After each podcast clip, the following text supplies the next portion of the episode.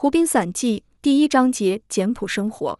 当我写出下列篇章，更确切地说是其中的大部分篇章的时候，我是独自生活在麻塞诸塞州康科特镇华尔腾湖旁森林中一所我自己盖的小屋里，周围一英里之内没有任何邻居，完全依靠双手的劳动养活自己。在那里，我住了两年又两个月。如今，我又回到文明生活中寄居了。倘若不是镇上的居民特别好奇，并且详尽地来打听我的生活方式，我原来不会这样鲁莽地拿自己的私事来吸引读者的注意。尽管有人会认为我的生活方式有点古怪，可在我看来并不尽然。而且，考虑到当时情况，我反而觉得非常合理。有人问我吃什么，我是否感到寂寞、恐惧，诸如此类的问题。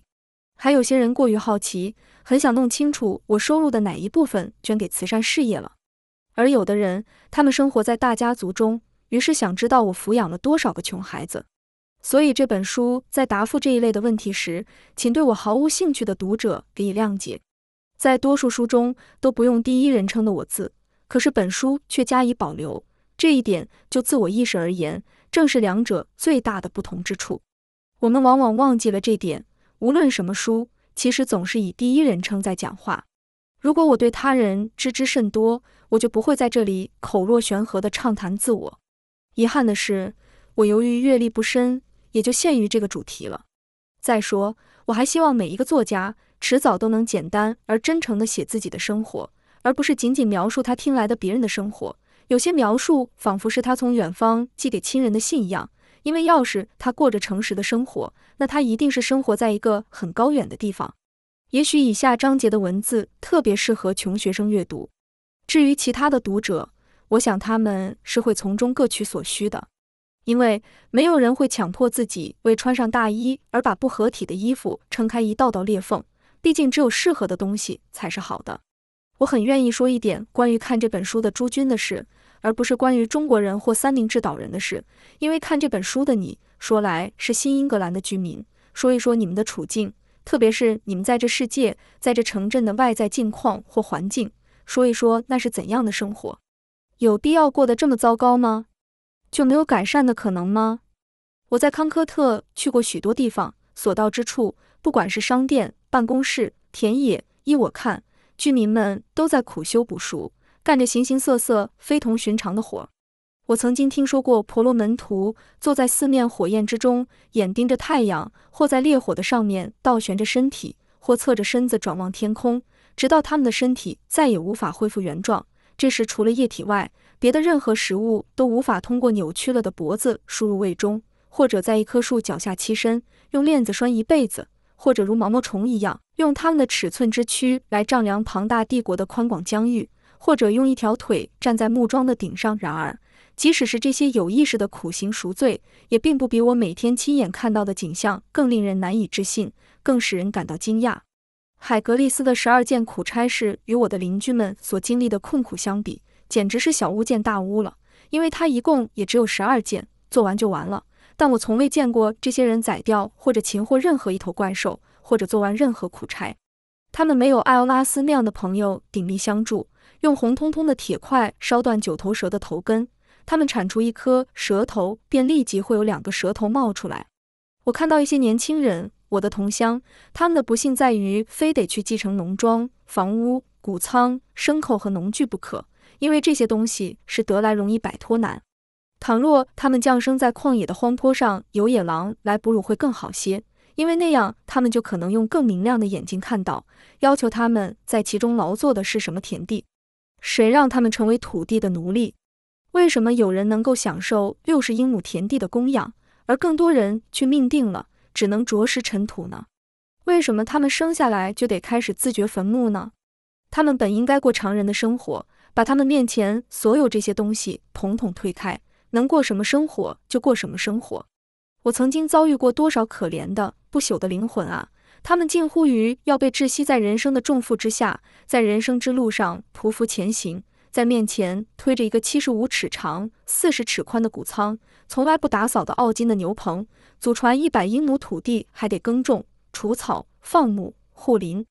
可是另一些并没有继承产业的人，固然没有这种上代传下的不必要的磨难，也觉得非拼命工作，无疑是属立方英尺的血肉之躯安然成长。但人是在错误的情况之下操劳的，人的精华部分不久就变成堆肥耕到泥土里去了。受表面命运的支配，也就是人们常说的必要性，人们终身忙碌。诚如一本经书《The Bible》中所说的，人们经过劳作，积攒起众多财宝，又遭住锈蚀，最终又招引来盗贼，将他们毁损和偷窃一空。那是一个傻瓜的生活。他们要是生前也许还不明白。那么在临终前准会明白。据说杜卡里昂与皮拉从肩头向身后扔石头，从而创造了人类。从此人类成为坚韧之物，历尽千辛万苦。我们源自何处得以求证？或者如同拉列掷地有声的在诗句里写的：“从此人心坚硬如钢，劳其筋骨，证明我们的身躯本是岩石。”将许多石块由头顶扔到身后。也不转身去看看他们落到了哪里。对这么一个相当失策的神諭，我们的祖先竟是如此的盲从。多数人即使在这个相对自由的国度，仅仅因为无知和错误，满脑子是人为的烦恼，忙于粗俗而又毫无必要的苦差，结果也就无法采摘到生活的更美好的果实。他们的手指由于操劳过度，极其粗笨，而且一个劲儿颤抖，实在没法摘果子了。实际上，劳作的人日复一日都没有闲情逸致获得一种真正的人格，他无法保持人与人间最勇敢的关系。他的劳动一进入市场便会贬值，他没有闲暇别求他路，只能做一架机器。他如何能记得清他的无知呢？他不是频繁的在转动脑子吗？有时我们应该无偿的让他得到温饱，并用我们的补品去使他恢复健康，然后才好对他评头论足。我们的天性中最优秀的品质，就像果实上的那层粉霜一样，只有在搬动的时候非常小心翼翼才能保留下来。然而，人与人之间就是没有能如此温柔的相处。我们全都知道，你们里头有些人挺穷，觉得维持生计很不容易，有时候可以说似乎连气都喘不过来。我毫不怀疑，你们阅读此书的人当中，有的确实吃了饭而无力付还全部饭钱。或者外衣和鞋子眼看要穿烂，或者已经穿烂了却没钱买新的。有的读这几页文字还是忙中偷闲，偷来或借来属于债主的片刻时间。你们里头好多人一望而知，过的是多么卑微畏缩的生活。反正我的观察力已经在岁月的累积中被阅历磨砺的敏锐了。你们时常犹豫不决，期望做成一笔生意来偿清债务。你们深陷在一个十分古老的泥潭中无法自拔。拉丁文的所谓 AES alinum 别人的铜币中，可不是有些钱币用铜来铸的吗？就在别人的铜钱中，你们生了，死了，最后被埋葬。你们答应了明天还清，又一个明天还清，直到在今天死亡，而债务还未了结。你们祈求他们的开恩，乞讨他们的怜悯，请求他们多几日的照顾，用了多少方法，总算没有坐牢。你们撒谎欺骗，阿谀奉承，投票参选。把自己缩进了一个安分守己的硬壳里，或者吹嘘自己，摆出一副虚假的、没有实质内容的慷慨和大度的模样，这才取得你们邻居的信任，允许你们给他们做鞋子、制帽子，或缝制上衣，或制作马车，或让你们给他们代买食品杂货。你们在一只破箱笼里，或者在灰泥后面的一只袜子里，塞进了一把钱币，或者塞在银行的砖屋里，那里是更安全了。不管塞在哪里，塞多少。更不管那数目是如何的微少，为了谨防患病而筹钱，反而把你们自己弄得病倒了。我几乎可以说，我有时感到纳闷的是，我们怎么能够轻率地从国外引入丑陋的黑奴制度？有这么多精明苛刻的奴隶主，奴役了北方和南方的国人。一个南方的坚守人是毒辣的，而一个北方的坚守人更加坏。可是你们自己做起奴隶的坚守人来是最最坏的。你在谈人的神圣吗？请看看公路上那个赶马的人吧，他日夜兼程直奔市场，他心里还有什么神圣的念头吗？他的最高职资是给马匹饮水喂草，仅此而已。跟他的运货收益相比，他的命运算得了什么？他还不是在给一位繁忙的绅士赶车？他有什么神圣，有什么不朽呢？你看他那副提心吊胆和卑躬屈膝的样子，整天都弄不清在担忧着什么，既不神圣，也不不朽。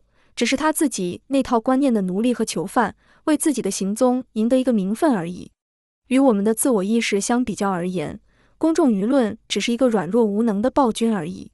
一个人如何看待自己，这决定了，或者换句话说，指明了他的命运。甚至在想象中的西印度群岛各省的自我解放，有哪位魏伯福斯能够带来这种自我解放呢？再请想一想，这个大陆上的富人们编织着梳妆用的软垫，以便临死之日用，对他们自己的命运丝毫也不关心，仿佛是可以消磨时间而又不会损害永恒。大部分人过着沉默绝望的生活，所谓的听天由命，即是根深蒂固的绝望。人们从绝望的城市去到绝望的乡村，而且不得不以水貂和射鼠的勇敢精神来自慰。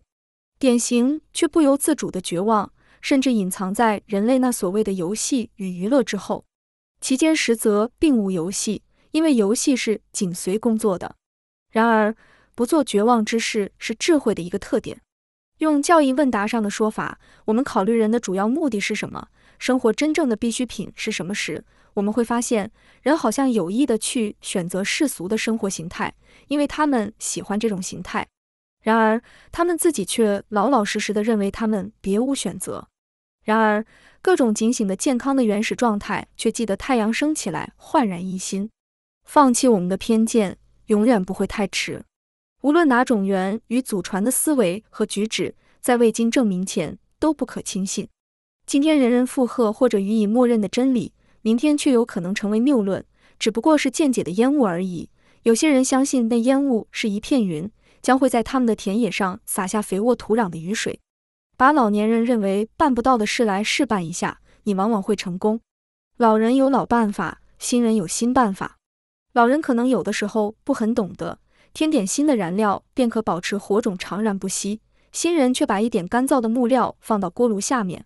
而且以鸟飞翔的速度遨游地球，正如谚语所说：“气死古人。”老年人虽然阅历丰富，但未必更有资格去做年轻人的好导师，因为他们虽有收益，但所失也会颇多。人们几乎可以质疑，即使是最聪明的人，从生活中又能感悟出多少具有绝对价值的东西呢？老年人并没有非常重要的忠告可以给予年轻人，他们自身的经验是非常片面的，而且他们必须相信。由于个人的原因，老年人的生活是这样悲惨的失败，也可能是他们还保留着某种使人对那种经验产生错觉的信念，而且他们只是比他们的实际年龄要老一些。我在这星球上生活了三十来年，还没有听到过老长辈们一个字可谓有价值的、堪称热诚的忠告的。他们从未告诉过我什么东西，也许是因为无法告诉我什么中肯的东西。生命在很大程度上就是我还没有尝试的一次实验。他们尝试过了，可是对于我却没有多少可以借鉴。如果我获取了自认为有价值的经验，我肯定会想到我的良师益友们可是从未提起过这个经验呢。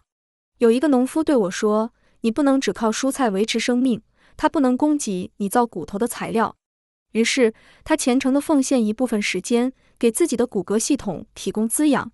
他一边说。一边跟在牛的后面，让这条正是用蔬菜供养了他的骨骼的耕牛拖动着他和他的牧犁，不顾一切障碍的前进。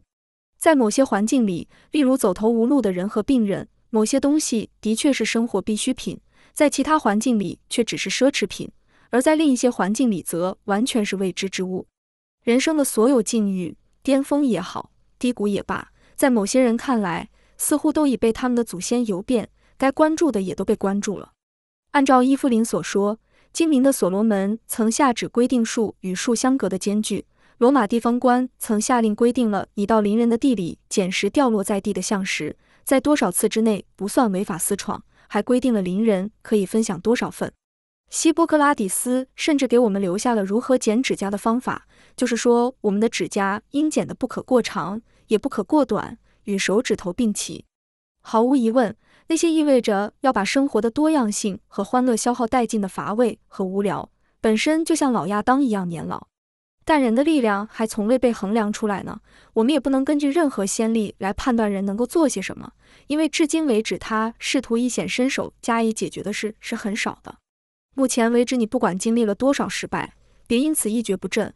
我的孩子，有谁会指派你去做你还未曾做完的事情呢？我们可以用一千次简单的试验来测验我们的生命，譬如使我的豆子成熟的那个太阳，也同样照耀着像我们的地球一样的一系列的星球。假若我已牢记了这点，就可以避免犯下某些过错。但我在锄豆子地时，却没有这样的想法。星星是多么奇妙的三角形的顶点啊！宇宙各处有多少远远隔开的不同的物种在同时思考着同一事实啊！大自然和人生正如我们不同的体质那样各不相同。谁能说清楚生命会给另一个人提供什么前景吗？对我们而言，难道还有比两双眼睛一瞬间的对视更为伟大的奇迹吗？我们应该在一小时里经历这个世界上所有的时代。是的，经历所有时代中所有的世界、历史、诗歌、神话。我不知道读哪个人的经历会比这更令人吃惊，会带来更多的资讯。我的邻居称之为好的东西，大多在我心灵中相信是坏的。就我而言，假如我为某事懊悔不已，我懊悔的只能是我的善良举止。是什么魔鬼附着了我，使我品行这样善良的呢？你可能会说出你这个老人能够说出来的最聪明的话。你活到了七八十岁，赢得了一种名誉，而我却听到了一个不可抗拒的声音，要我对你的言辞退避三舍。一代人抛弃上一代的事业，就像抛弃搁浅了的船。我认为，与我们实际上所相信的东西相比，我们可以有把握的予以相信的要多出许多。当我们诚实地关怀别的事情的时候，相对的就可以多放弃一些对自己的关怀。自然界能够多么适应我们的长处，就能多么适应我们的弱点。有些人无穷无尽的忧患焦虑，成了一种几乎医治不好的疾病。我们都生来喜欢夸大自己所做的工作的重要性，可是有多少工作我们根本没有去做？或者一旦我们疾病缠身，又该如何呢？我们该有多么谨小慎微？如果可以的话，我们绝不依靠信仰生活。我们从早到晚警戒着，到夜晚违心的祈祷着，然后把自己交托给未定的运数。我们被迫生活的极其精打细算，极其真诚，崇敬我们的生活，否定变革的可能性。我们说这就是唯一的方式。然而，让光束聚焦的方式多种多样，生活方式也是多种多样的。所有的变革都是可值得预期的奇迹。而奇迹在不经意的每一刹那就发生了。孔子说过：“知之为知之，不知为不知，是知也。”当人把一个想象中的事实归纳为一个他所能够理解的事实的时候，我也就可以预见，所有的人都将最终在这个基础上构筑起他们的生活。让我们略费片刻思考一下，我在前文提到的忧患与焦虑，十之八九是些什么？我们又有多少必要为之忧虑或为之担心？虽然生活在外表的文明中，我们若能过一过原始性的、新开辟的垦区生活，还是有益处的。只要能懂得什么是生活的一般必需品，同时采用过一些什么样的办法去获取它们，或者甚至只需翻一翻商人的旧流水账，看看人们在商店里主要购买什么、储存什么，也就是说，最粗糙的杂货是什么。时代虽在变迁，但对人类生存的基本法则却并无多大影响。就像我们的骨骼同我们祖先的骨骼相比，大抵也没有多大差别。所谓生活必需品，我指的是一切人用了自己的精力收获得来的那种物品，它们从一开始就成为必须，或者长期使用成为必须，对人的生活举足轻重，不可或缺。几乎没有人曾试图摆脱这种必需品而生活，不管是出于野蛮、贫穷还是哲学，都很难做到。对许多生物来说，在这个意义上，只有一种生活的必需品——食物。原野上的牛只需要几英寸长的可咀嚼的青草和一些冷水，除非它们还要找寻森林和山岳做掩蔽地。凡是野生的动物，只需要食物和栖身。但对人类而言，在目前的情况之下，生活必需品可以确切地分为食品、房舍、服装和燃料。只有获得以上这些东西，我们才可以秉持自由的想法来思考真正的人生问题，并指望取得成功。人类不仅发明了房屋，而且还发明了衣服和烹饪的食物。可能是偶然发现了火焰的热度，后来利用了它。当初它还是奢侈品，而到现在，烤火取暖也是必需品了。我们发现猫狗获得了一样的第二天性：居住合理，穿着合理，我们得体地保持着我们自己体内的热量。假如住处和穿着过热了，或取暖的火也过于热，环境的温度高于体内的温度，那岂不成了烤制人肉吗？自然科学家达尔文谈到火地岛的原住民时说，他自己那一伙人穿得很厚实，围坐在火堆边，一点也不觉得热。那时一丝不挂的野蛮人在离火堆老远的地方待着，达尔文大吃一惊地发现，他们却被烘烤的竟然汗流浃背。同样，据说新荷兰人能够赤身裸体而安然无恙，而欧洲人穿着衣服却瑟瑟发抖。这些野蛮人的坚强和文明人的睿智，难道不能够相提并论吗？按照莱比克的说法，人的身体是一个火炉，而食物则是保持肺部内燃的燃料。天冷时我们吃的多，天热时我们吃的少。动物体内的热量是一种缓慢燃烧的结果，当这种燃烧过快时，疾病和死亡就会由此引发。或者换句话说，由于缺乏燃料，通风装置出了毛病，火就会熄灭。当然，不可把维持生命所必需的热量与火混为一谈，比喻就到此为止。所以，从上面的陈述来看，动物的生命这一个词语可以跟动物的体温作为同义词用。食物被作为内燃的燃料，煮熟食物的也是燃料。煮熟的食物自外吞入体内，也是为增加我们体内热量的。此外，住所和衣服也是为了保持这样的产生和吸收热量的。所以，我们身体的最大需要便是保温了，是保持我们里面的体温。而我们为了保持这体温，又用了多少的苦痛辛劳？我们花费很大力气去求得的，不但是食物、衣着和住所，而且还有床铺。床铺也就是我们的睡衣。我们是靠夺取鸟巢和鸟胸上的羽毛来营造这个住所中的住所，正像鼹鼠在地洞的一端营造它用树叶和草做成的铺一样。贫穷的人张口就会抱怨这是一个寒冷的世界，身体上也好。社会上也罢，我们直接了当地，把我们的大部分病症归结于饱受风寒。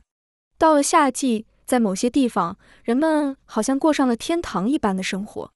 那时节，燃料除了煮熟食物以外，也就不是必需品了。太阳就是它的火，许多果实用阳光就足以煮熟了。大体说来，食物的种类既多，而且又容易到手，衣服和住宅是完全用不到的，或者说有一半是用不到的。目前，在这个国度里，我依据自己的经验发现，下面少数工具：一把刀、一柄斧头、一根铁锹、一辆独轮车。对于勤奋好学的人来说，则还有灯光、文具，再加上几本书。这些东西的重要性仅次于必需品，只花一点点钱就能买到。可是，有些人不够明智，跑到地球的另一边，跑到荒野和肮脏的地方，舍身做了一二十年买卖，为了可以生活下去，也就是说，为了得到舒舒服服的温暖，最后还是死在新英格兰。奢侈的富人不单是追求惬意的温暖，而且还追求自然的温暖。我在前文已提过了，他们是经过了烹煮的人，当然是一种很时尚的烹煮。大多数的奢侈品以及多数人所谓的舒适生活，非但没有必要，反而对人类的进步大有障碍。就奢侈和舒适来说，最聪明的人的生活，甚至比穷人过得还要简单朴素。中国、印度、波斯以及希腊的古代哲学家们都是同一种类型的人。从外表看，他们比谁都穷；从内心看，他们却比谁都富。有关他们，我们所知并不多，但是就我们所知道的，已经足够令人惊叹了。近代那些改革家，各民族的救星也都如此。一个人只有站在我们称之为甘贫乐苦这个优越地位上，才能成为一个公正无私或有见识的观察者。享受奢侈的生活，到头来必然是奢侈的结果。农业如此，商业如此，文学如此，艺术也如此。现如今，有很多哲学教授，却没有哲学家。然而，教授是令人艳羡不已，因为教授的生活曾经令人羡慕。要做一个哲学家，并不仅仅要拥有深奥的思想，甚至也不仅仅是要创立一个学派，而是要热爱智慧，从而按照智慧的要求来生活，过上一种简朴、独立。宽厚而又信任的生活，解决生命的一些问题，不但要在理论上，而且要在实践中。伟大的学者和思想家的成功，通常是朝臣式的成功，而不是帝王式、男子汉式的成功。他们对付生活靠的只是循规蹈矩，如同父辈们一样讲究实际，不会从根本上成为更高贵人种的先辈。不过，为何人类总是在退化呢？是什么使得许多家族没落？那种使民族萎靡不振并毁灭民族的奢侈的性质是什么呢？在我们的生活中，我们能否确定自己并未这样？哲学家甚至在其生活的外表形式上也走在时代的前面。他不像其同时代人一样觅食、居住、穿衣和取暖。他既然受之无愧地被称为哲学家，怎会没有比其他凡夫俗子更为高明的维持体能的方法呢？当有人以我已经描写过的那几种方法获得了温暖以后，接下来他需要的是什么？当然不会是更多的同样的温暖了，如更丰富的食物、更大更漂亮的房子、更好更充裕的衣服、更多更持久更旺盛的炉火等等。他获得了这些生活必需品之后，就不会再要那些剩余品。而要选择另外的东西了，也就是说，生活的冒险现在开始了，因为他摆脱掉卑贱的劳作的假期已经开始了。泥土看来是适宜于种子的，因为泥土使它的胚根向下延伸，然后它可以富有自信地使劲向上茁长。为什么人牢牢地在土地上扎下了根之后，却无法同样的往上向天空伸展呢？因为那些更高贵的植物，最终是根据它们在空中和阳光下结出的果实进行价值判断的，远离地面很多，而不会被当作廉价的蔬菜对待。蔬菜尽管可能是两年生植物，但只要在长好根后，就会被割去顶端的枝叶，因此到了开花季节，人们多半认不得它们了。我可不想给一些性格强悍的人制定什么规则，因为他们不论在天堂还是地狱，都会集中精力专注于自己的事业。他们甚至比最富者建筑的更宏伟、挥霍得更厉害，但他们却不会因此而贫困。我很疑惑他们究竟是如何生活的。如果确实像人们所期望的那样，有这种人存在的话，另外我也不给另一种人制定出规则。他们是从生活的现状中得到激励、触发灵感，像恋人一样热烈地珍爱现实。我认为我自己也属于这种人的。还有那些人在任何情况下都能甘之如饴。不管他们知不知道自己是否安居乐业，那些人我也不向他们说话的。我主要是向那些不满足的人说话。他们在应该可以改善生活的时候，却偏偏只是懒洋洋地诉说他们的命苦和他们那时代的悲惨。有一些人，他们最起劲和最伤心欲绝的什么事情都抱怨，因为他们说他们正在尽职尽责。但我心目之中还有一种人，这种人看来阔绰，实际却是所有阶层中贫困的最可怕的。他们固然已积蓄了一些闲钱，却不懂得如何利用它，也不懂得如何摆脱它，因此他们给自己铸造了一副金银的镣铐。要是我努力把过去若干年中希望如何度日的想法讲出来，可能会使那些略知我生命中这段历史真相的读者感到诧异，也一定会使那些对这段历史一无所知的人为之惊讶。所以，我只略谈几件一直挂在心头的事就行了。在任何天气下，在任何时刻。我都立足于改善现状，并在手账上刻下印记。我渴望立足于过去和将来这两个永恒真理的汇合点，也即现在之上，准备起跑。请原谅我一些含糊不清的表达，因为我的职业比大多数人的职业有更多的秘密，不是有意卖关子，而是与职业的本质密不可分。我非常愿意把我所知晓的一切来个大揭秘，绝不会在门上写什么禁止入内。很久以前，我就失去了一只猎犬。一匹栗色马，一只斑鸠，到现在我还在追寻他们。我跟许多观光客说起过他们，描述过他们的踪迹，以及他们对怎样的呼唤声就会给予应答。我曾遇见一两个人，他们听到过那条猎犬的叫声，那匹马的蹄声，甚至还看见那只斑鸠在一朵云彩的背后消失，而且他们似乎也急着要把它们找回来，仿佛如同他们自己把它们弄丢了一般，殷切期望着。不仅观看日出和黎明，如有可能，还可一睹大自然本色。多少个冬夏黎明，还在任何邻居为他们的事物奔波之前，我就出外做我的事了。毫无疑问，我的许多同乡都见过我办完事回来。那些黎明时出发到波士顿去的农民，或者动身去工作的伐木工人，都曾碰到过我。一点没错，我从来没有依靠力气帮助太阳升起，但是毫无疑问。但是眼看它在空中升起也是非常重要的呀。如此之多的秋日还有冬日，我在镇外度过，尽力去倾听风声，听到了又将它向四面传达开去。我为此几乎投入了我所有的资金。为了这笔生意，我顶着风儿东奔西跑，累得连气都喘不过来。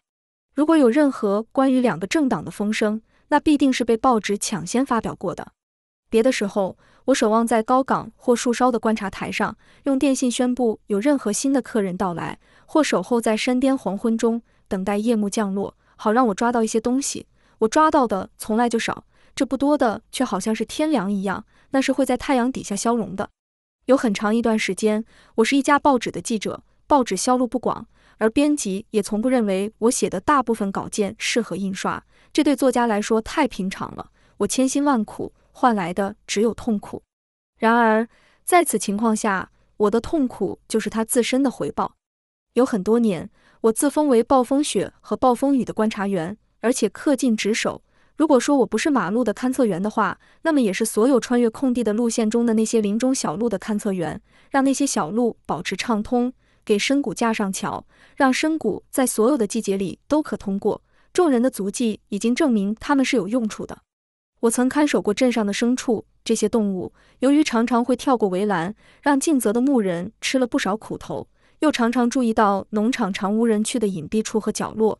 不过，我并不知道乔纳斯或所罗门今天在哪一块特定的田地里工作，那可不是我该管的事情了。我曾浇灌黑果、沙鹰、浅麻、赤松、黑岑、白葡萄藤和黄色的紫罗兰，这些在旱季本来可能会枯萎的。总之，可以毫不夸口地说，我这样做了很长时间，认真尽责地做好我的事情，直到越来越清楚，市民们终究不会接纳我成为市政官员的一员，也不会给我一个带微薄津贴的挂名职务。至于我的账簿，我敢发誓说，我一直把账目记得清清楚楚，却谁也没有来查过，更不要说有谁来承兑、来付账和结清账目了。不过，我也没有在这事上更多费心。不久以前，一个四处兜售的印第安人想要叫我临近一位著名的律师买他的篮子。您想买篮子吗？他问道。不，我们一个也不要。他得到了这个答复。什么？印第安人走出院门时，情绪激动地叫道：“你打算饿死我们吗？”看到他的勤奋的白人邻居日子过得如此的好，律师只要把辩词编好。那么金钱和地位就会魔术般的接踵而来，所以这印第安人就自言自语：“我也要做生意了，我编织篮子这件事是我能做的。”这个印第安人这么想。当他编好了篮子时，他就算是完成了他自己分内该做的事了。接下去责任在白人身上，轮到他们去买这些篮子了。他没有看出来，他必须把篮子编织的让别人一看就想购买，或者至少让别人从心里认为值得购买。或者编织别的什么让人想购买的东西，我也曾编织过一种造型精致的篮子，但我并未将它编织的能激起人们的购买欲望。可我却一点不觉得自己犯不着去编篮子。我心里琢磨的不是如何让人感到值得来买篮子，恰恰相反，我心里考虑的是如何避免篮子编好后非得卖掉不可。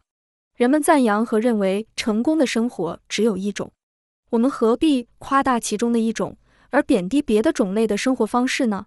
要让我的市民同胞在法庭、教堂或别的任何地方给我一个职位，我发现这是不大可能的。我只能自谋生路了。于是我比以往更专心地把脸转向了森林，那里的一切都很熟悉我。我决定立刻开业，不像通常那样等待资金到手才做。我用的就是已经拿到手的这点微薄的资金。我到华尔腾湖畔去的目的不是要便宜的生活。也不是要昂贵的生活，而是要做点私事，别遇到这样那样的阻碍。不然，由于缺乏业务常识，又没有做生意的才干而一事无成，虽免做出惨兮兮的傻事来。我常常尽力去养成严谨的商业习惯，这对每个人来说都是不可或缺的。如果你与天朝帝国做生意，那么只要在萨伦港的海岸上设一间小小的会计室就足够了。你可以把本国出品。纯粹的土产输出，许多的冰、松木和一点花岗石都是本土本乡的地道产品，这都是些好想法。你对所有细微末节，一切都亲自监督，领航员、船长、货主和包销者集于一身。你要买进、卖出，监管记账，亲阅每封收到的信件，发出的每封信也亲笔写就或审阅，日夜监督进口货物的卸货。几乎在海岸上的许多地方，你都同时出现了似的。那装货最多的船总是在泽西岸上卸下的，自己还兼电报员，不知疲倦地发通讯到远方去，和所有驶向海岸的船只联络，坚持稳定的迅速发送商品，以供远地一个贪多务得的市场的需求，不断补充自己，了解市场情况，展望各处的战争。预期商务与文明的趋势，充分地把所有探险的成绩利用起来，行驶在最新的航道上，将一切航海技术运用自如。研读地图，什么地方有海草，有新灯塔和浮标，永远不断地核定对数表。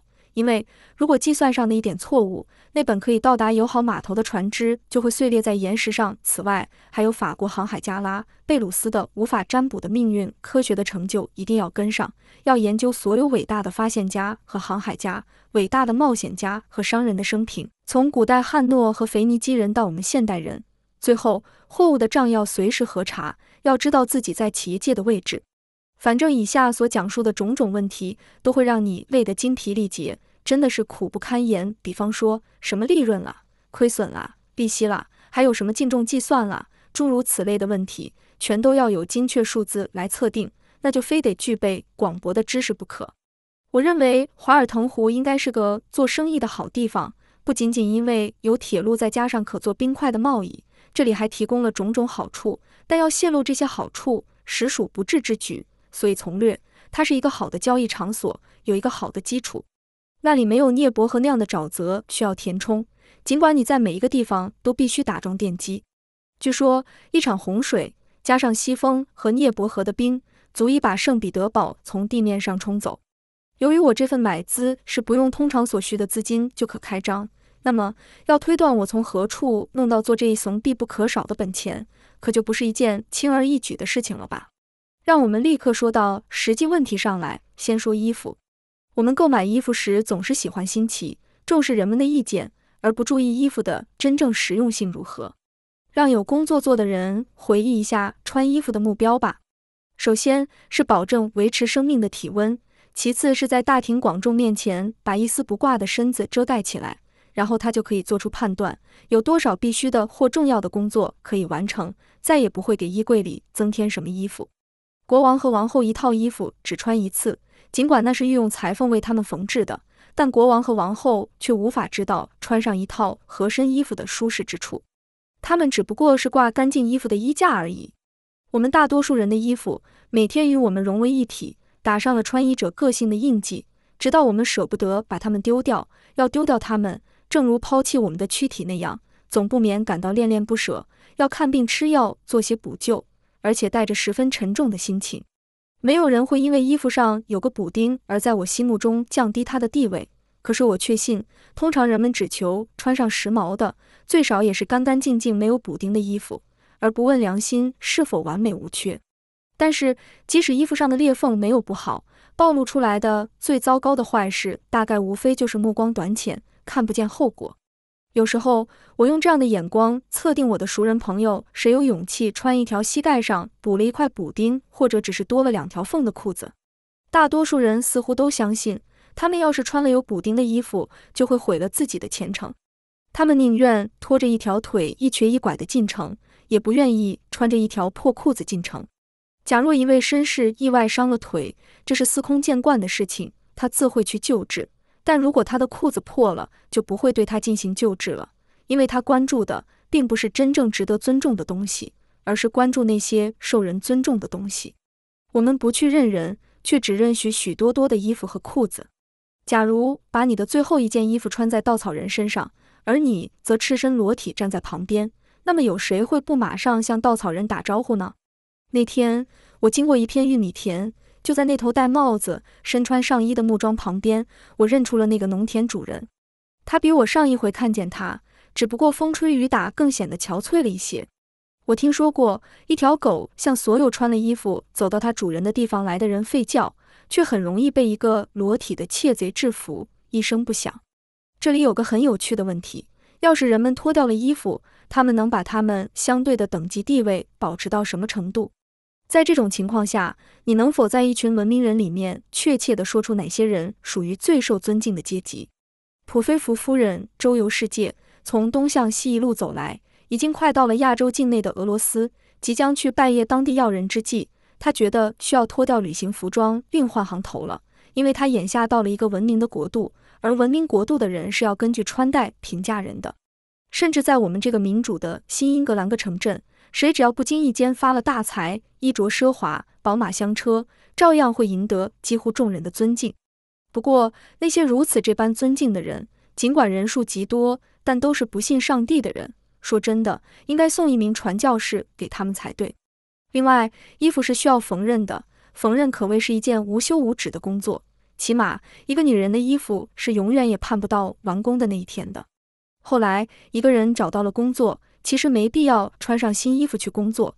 对他来说，那深尘封在阁楼里有一段无法确定的时间的旧衣服足矣。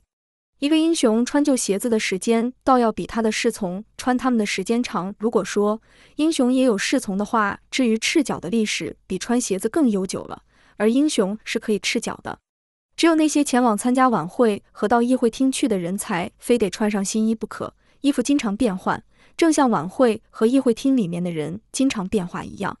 倘若我的外衣和裤子、帽子和鞋子适合穿在身上，对上帝顶礼膜拜的话，他们便足够了，难道不是吗？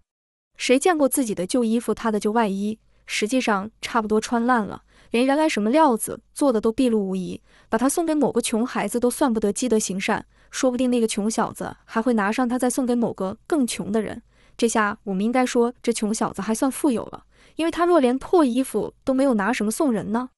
我说要小心提防的不是单单穿新衣服的人，而是所有需要穿新衣服的企业。要是没有新人，怎能给他缝制合身的新衣服呢？如果说你有什么事要做，不妨还是穿上旧衣服去试试看。人们所需求的，并非是将那些事情一做了之，而是要有所作为，就是常言所说的要事业有成。也许我们根本就不需要新衣服，不管旧衣服是多么破烂肮脏，除非我们有了新的事业，或者扬帆驶向某个新的航程，让我们觉得自己古老的躯体内有了新的生机。如果还是穿旧衣服的话，就有了就瓶装新酒的感觉了。我们的换羽毛的季节，就像飞禽的，必然是生命之中一个大的转捩点。前鸟退到僻静的池塘边去脱毛，蛇蜕皮的情形也是如此。同样的是蛹虫的初茧，都是内心里滋滋扩展着的结果。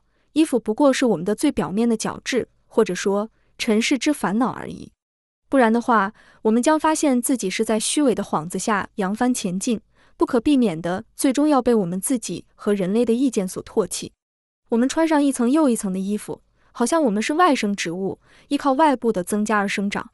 我们穿在外面的常常又薄又稀奇，那是我们的表皮，或说是假皮，并不分享我们的生命，这里或那里剥落一些，对我们也不会有什么致命伤害。我们经常穿的那件厚衣服，是我们细胞构筑的角质或皮屑；这件内衣是我们的韧皮或真皮。若要剥掉它，就会皮肉连带，对身体有所损伤。我相信，所有物种在某些季节里都会穿上某种与衬衫等同的东西，这是情势所迫。一个人只要穿着薄薄的衬衫，就可以在黑暗中把手放在自己身上，而且方方面面都可以生活得有条不紊。应付御如，哪怕敌人来攻占城市，他也能够像古代哲学家一样赤手空拳，不急不慌，信步走出城门。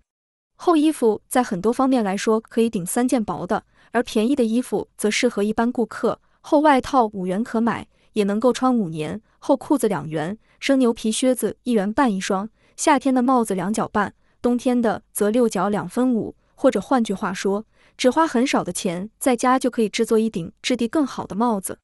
一个人穷虽穷，但一穿上用自己的辛苦钱制备的行头打扮，难道说还会没有聪明人去向他表示敬意吗？当我要女裁缝为我做一件某种式样的衣服时，她沉着脸说：“他们现在已经不实行这种款式了，一点也没有强调他们二字，好像他引用的是与命运女神一般的某种超凡的权威下的谕旨。”我因而发现，要想得到我要的东西是神为困难了。只因他不相信我在说真话，以为我只是随便说说。我听见这句神谕似的话，于是便仔细思索，掂量每一个字，这样我就可以搞清他的意思，我就可以搞清他们是在什么程度的同人关系上与我有关的，在一件这样影响我的事情上，他们可能拥有什么样的权威。最后，我决定用同样神秘的方式来答复他，所以也不把他们两字强调。真的，近来他们并不实行这个式样，可是现在他们又实行这个了。要是他只亮我的肩宽而不亮我的性格，仿佛我只不过是一根挂衣服的钉子，那么这样给我量身又有什么用处呢？我们崇拜的不是丝优美三女神，也不是巴尔西女神，而是时髦女神。她纺线、织布、剪裁，具有百分之百权威。巴黎的领头猴戴了一顶旅行者的帽子，美国的所有猴便一个个都戴起旅行者的帽子。我有时近乎绝望，在这个尘世间，有哪一件简单的实事不是由别人出手相助而办成的？这世界首先需要一个马力强大的压榨机，将人们的旧理念压榨出来，这样他们就难以立即靠两条腿站立起来。然后你瞧瞧，有些人头脑中所滋生的旧理念。无人知道是由何时放进里面的虫卵孵化而成的，即便是燃起一把大火，也烧不尽这些孽根。如果不压榨出这些旧理念，我们无论怎样劳作都是白搭。虽然如此，我们也不会忘记，埃及有一种小麦，就是由一具木乃伊传给我们的。总之，如果说哪个国家的服装已经达到了某种尊严的艺术境界，我认为这是站不住脚的。如今，人们还是有什么穿什么。像沉船的水手漂到岸上，找得到什么就穿什么。他们还站得离开一点，越过空间的或时间的距离，而嘲笑着彼此的服装呢。每一代人都嘲笑老样式，而虔诚地追求新式样。我们看到亨利八世或伊丽莎白女王的装束，就要好笑，仿佛他们是食人岛上的岛王和岛后一样。衣服没有了人，就可怜和古怪起来。抑制住华笑，并且使任何人的衣服庄严起来的，乃是穿衣人的严肃的显现的两眼和穿衣人在衣服之中过得真诚的生活。一个穿着五颜六色补丁的衣服的丑角突然一阵腹痛发作，他的服装也便带有这股腹痛的味道。士兵被炮弹打中，他那身上炸烂了的军服会顿时变成高贵的帝王子袍。男男女女对于新的款式都具有一种幼稚和蛮不讲理的趣味。这种趣味使得多少人搔首弄姿的要从万花筒般的世界中找出适合当今这一代人穿着的特殊款式。制造商们很清楚人们的趣味是此一时彼一时。两件样式，一件与另一件的不同之处只是几条线在颜色上多少有所区别，可是，一件立即卖掉了，而另一件却在货架上无人问津。尽管每每发生的情况是刚刚过了一个季节，无人问津的衣服变成了最时尚的好东西。相对而言，在皮肤上纹身，并非如人们所说的那般野蛮。说纹身并不野蛮，仅仅是因为它深入皮肤而没改变什么。对于我们的工厂制度是使人们得到衣服穿的最好的办法，我表示怀疑。美国工人现在工作的情形是越来越向英国工厂的制度靠近了，这没什么可奇怪的，因为据我听到或观察到的。他们恪守的主要目标，并不是为了使人们的衣服更耐穿或更舒适，而是赚取无穷的利润。往长远处看去，人类总能达到他们的目标的。因此，尽管事情一时之间不免失败，目标还是定得崇高些好。至于栖身之所，我不否认现在已经是生活所必须了。尽管有些例子说明，在比本国更寒冷的国家里，人可以长期不用栖身之所而活得下去。萨穆尔莱因说：“拉普人只是穿着皮衣，头上和肩膀上裹着皮带，就可以一夜又一夜地在雪上睡觉，而那种寒冷的程度，足以让穿着毛衣暴露在那种寒冷中的人丧命。他亲眼看到他们这样的睡着。接着他说：‘可是他们并不比旁人更结实。大概是人类生活在地球上不多久以后，就发现了房屋的便利以及家庭生活的安逸。’这句话的原意。”表示对于房屋感到满足，超过家庭的荣乐。然而，有的地带一说到房屋，就联想到冬天和雨季，一年里有三分之二时间不用房屋，只要一柄遮阳伞。在这些地方，这样的说法就极其片面，而且只是偶尔适用罢了。夏天，在我们这个地带，所谓房屋，以前几乎就指的是夜里有块遮身之物。在印第安人的记录里面，一间棚屋也就是一日路程的象征。而在一棵树的树皮上刻下或画上一排棚屋，则意味着他们曾在此处宿营多少次。人生下来就不是肢体粗壮、身体魁梧，所以他得设法让自己的活动天地缩小，用墙板围造一个与自己相宜的空间。人类早先赤身裸体，都在户外过活。大白天赶上宁静而又暖和的天气，的确非常令人愉快。可是遇到雨季和冬天，姑且不说那毒日头，要不是人类赶快用房子把自己遮蔽起来的话，也许在萌芽状态早就给消灭了。根据传说，亚当和夏娃是先穿树叶后穿衣服的。人想有个家，一个温暖的去处，一个舒适的地方，首先是肉体上的，然后是情感上的。我们不妨想象当时的情形：人类还处于婴幼儿期，有些富于进取心的人爬进岩洞里寻求遮蔽。从某种程度上说，每一个孩子都在重复这个历史。他们喜欢待在户外，即使是在雨天和冷天。他们玩过家家酒，骑木马，他们对此怀有一种本能。谁会不记得儿时曾带着怎样的兴致看着倾斜的岩石，看着通向洞穴的通道？那是对我们最原始的祖先的那个部分所自然怀有的渴望，那个部分仍然留存在我们的身上。从洞穴，我们进步到上覆棕格树叶、树皮、树枝编织拉挺的亚麻的屋顶，又进步到青草和稻草的屋顶、木板和盖板的屋顶、石头和砖瓦的屋顶。最后，我们终于不知道生活在露天是个什么样子，而我们的生活也比我们所想的更加家庭化。从壁炉边的家庭生活到旷野，相去是一段很大的距离。如果说我们在未来的日日夜夜里没有任何遮挡，把我们和天体隔开；如果说诗人不是在屋顶底下那么高谈阔论，或者说圣人没有在屋子里住得那么长久，也许这样就会更好些。鸟儿不在岩洞里歌唱，鸽子不会在笼子里流露它们的纯真。然而，如果有人要试图建造一所房屋，他应该像我们新英格兰人那样变得精明一点才行，免得将来他察觉自己置身在一座工厂中，或在一座没有出口的迷宫中，或在一所博物院中，或在一所救济院中，或在一个监狱中，或在一座华丽的陵墓中。先要仔细想想，这个庇护所是否绝对必须。我目睹过潘诺斯科特河上的印第安人。就在这镇上，他们居住在薄棉布制成的帐篷中，而四周的积雪竟厚达一英尺。我想，如果积雪再厚一点，能为他们遮风挡寒，他们必定会乐意的。怎样才能诚实的生活，自由地获得正当的追求？这个曾困扰我的问题，现在不像原来那样令我苦恼了。因为不幸的是，我现在变得有些麻木了。我常常看到，在铁路旁边，一只大木箱，六英尺长，三英尺宽。工人们把他们的工具锁在其中过夜，我就想到，每一个觉得日子艰难的人可以花一元钱买这样一只箱子，钻几个洞孔，至少可以放进空气。下雨时和晚上就可以住进去，把箱盖合上，这样他的灵魂便自由了，他可以自由自在地爱他所爱的了。这并不是什么最坏的事，同时无论如何也不是一种可比的选择。你喜欢不睡觉做到什么时候就做到什么时候。而当你起身往外走时，也不会有个大地主或房东盯住你要租金。多少人为了给一个更大、更豪华的箱子付租金而折磨到死，可他要是住在像这样的一个箱子里，是不会冻死的。我这话可不是在开玩笑。经济学是一门科学，尽管一直被人轻视，但是绝不能就这么被去掉。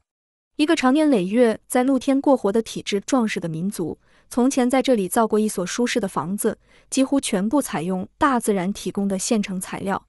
马赛诸塞殖民地的印第安人问题的监督古肯，在一六七四年写道：“他们最好的房子用树皮覆盖得非常整齐、紧凑而温暖，而那些树皮是在树枝活跃的季节从树桩上剥下来的。在树皮是绿色时，利用沉重的木头压力把它们碾压成很大的板片。较差一点的房屋则是用芦苇编成的草席盖顶的。”也同样严实和温暖，只是没有前者美观耐用。我见过的一些棚屋有六十或一百英尺长，三十英尺宽。我常常住在他们的圆锥顶棚屋里，觉得他们与好的英式屋子一样温暖。他又补充说，那些棚屋里面通常是铺着编织精美、带有刺绣的席子，并配备以各种各样的器皿。而且印第安人已经进步到能够在屋顶上开洞，放上一张席子，用绳子来开关。控制了通风设施，这样的棚屋当初最多只需花上一两天的功夫即可盖成，接着用上几小时便可拆掉重新搭起来。每个家族都拥有一栋棚屋或一栋棚屋中的一间房子，在原始的状态中，每家都有他自己的极好的栖身之处，满足他们比较粗陋而又简单的需求。不过，我认为我说下面这些话还是很有分寸的。虽然空中的鸟有窝，湖里有洞，野蛮人有棚屋。然而，在现代文明社会里，居有其所的家庭却不到一半。在大城镇里，尤其文明发达的大城镇里，拥有住处的人却是居民总数之中非常非常小的一部分。其余的居民却在为这件外面穿的大衣服支付一年一度的房租，冬天也好，夏天也罢，房租一分都不能少。而这笔钱本可以买下一个村子的印第安人棚屋，年复一年的房租却让他们一辈子受穷，无法翻身。在这里，我无意将租房住与拥有住房两者之间做一优劣比较，但显而易见的是，野蛮人拥有自己的住所是因为他花费甚少，而文明人租房住通常是因为他的财力不足以购房。但是有人会争辩道，只要付得起租金，穷困的文明人也会拥有一个住所。这住所与野蛮人的圆锥顶棚屋相比，简直就像王宫一般。每年只要付租金二十五元至一百元，这是乡镇的价格，他就得到了经过多少世纪改良才进步的宽敞房间，有清洁的油漆和墙纸，鲁姆扶壁炉，内涂泥灰的墙，百叶窗，铜制的抽水机，弹簧锁，宽敞的地窖，还有许多别的东西。但这到底是怎么一回事？被认为享有这些东西的人，通常总是文明而贫，而不拥有这些东西的野蛮人却野蛮而富。如果说这是指文明使人类生活条件获得真正的改善，我认为这话是很对的。虽然只是聪明的人使他们的有利条件得到改善，那么他必须说明文明不会使房价太贵就可以造出品质较好的住房。所谓物价，是指用以交换物品所需要的那部分人生，可即刻或者以后支付。这个居住区的普通房子造价也许是八百块钱，偿付这笔钱需要劳动者十到十五年的生命，还得没有家世的拖累，以每个劳动力每天一块钱的价格来计算。如果有人收入更多，那么别人的收入就会更少，因此一般说来，他必须花费大半生的生命才挣得到他的印第安人棚屋。倘若我们假定他不买房而租房，那么也不过是一种值得怀疑的邪恶选择。野蛮人会明智地以这些条件为前提，用他的棚屋换取一所宫殿吗？或许有人猜测，我几乎贬低了拥有这种多余房产的所有益处，它更可以被作不时之需的。就个人来说，这种益处主要也就是支付丧葬费用而已。但人们根本是用不着自我安葬的。可这一点却是文明人和野蛮人之间的重要差异。而且，为文明人的生活制定一套制度。这无疑是为了我们的利益。这制度以牺牲了个人生活为代价，保存和完善整个种族。但我想提的是，为了眼前利益，我们付出了怎样的牺牲？我还想说，我们或许可以不用做任何这样的牺牲，就能得到所有的好处。你说，可怜的穷人经常和你在一起，父亲吃了酸葡萄，孩子的牙齿也发酸，说这些话有什么意思呢？主耶和华说：“我用我的永生起誓，在以色列。”你们一定不会有机会再使用这一箴言。看啊，世人都是属于我的，为父的怎样属我，为子的也照样属我。犯罪的他必死亡。我想到我的邻居康科特的农夫们。他们的境况至少同别的阶级一样小康。我发现他们中间的大部分人奋斗了二三十年或四十年了。他们这样拼命是期望能真正拥有他们的农场。通常这些农场是附带了抵押权而传给他们的遗产，或许是借了钱买下来的。我们可以把他们劳动成果的三分之一看作他们房屋的费用。通常他们一代一代总是还没有付清那一笔借款。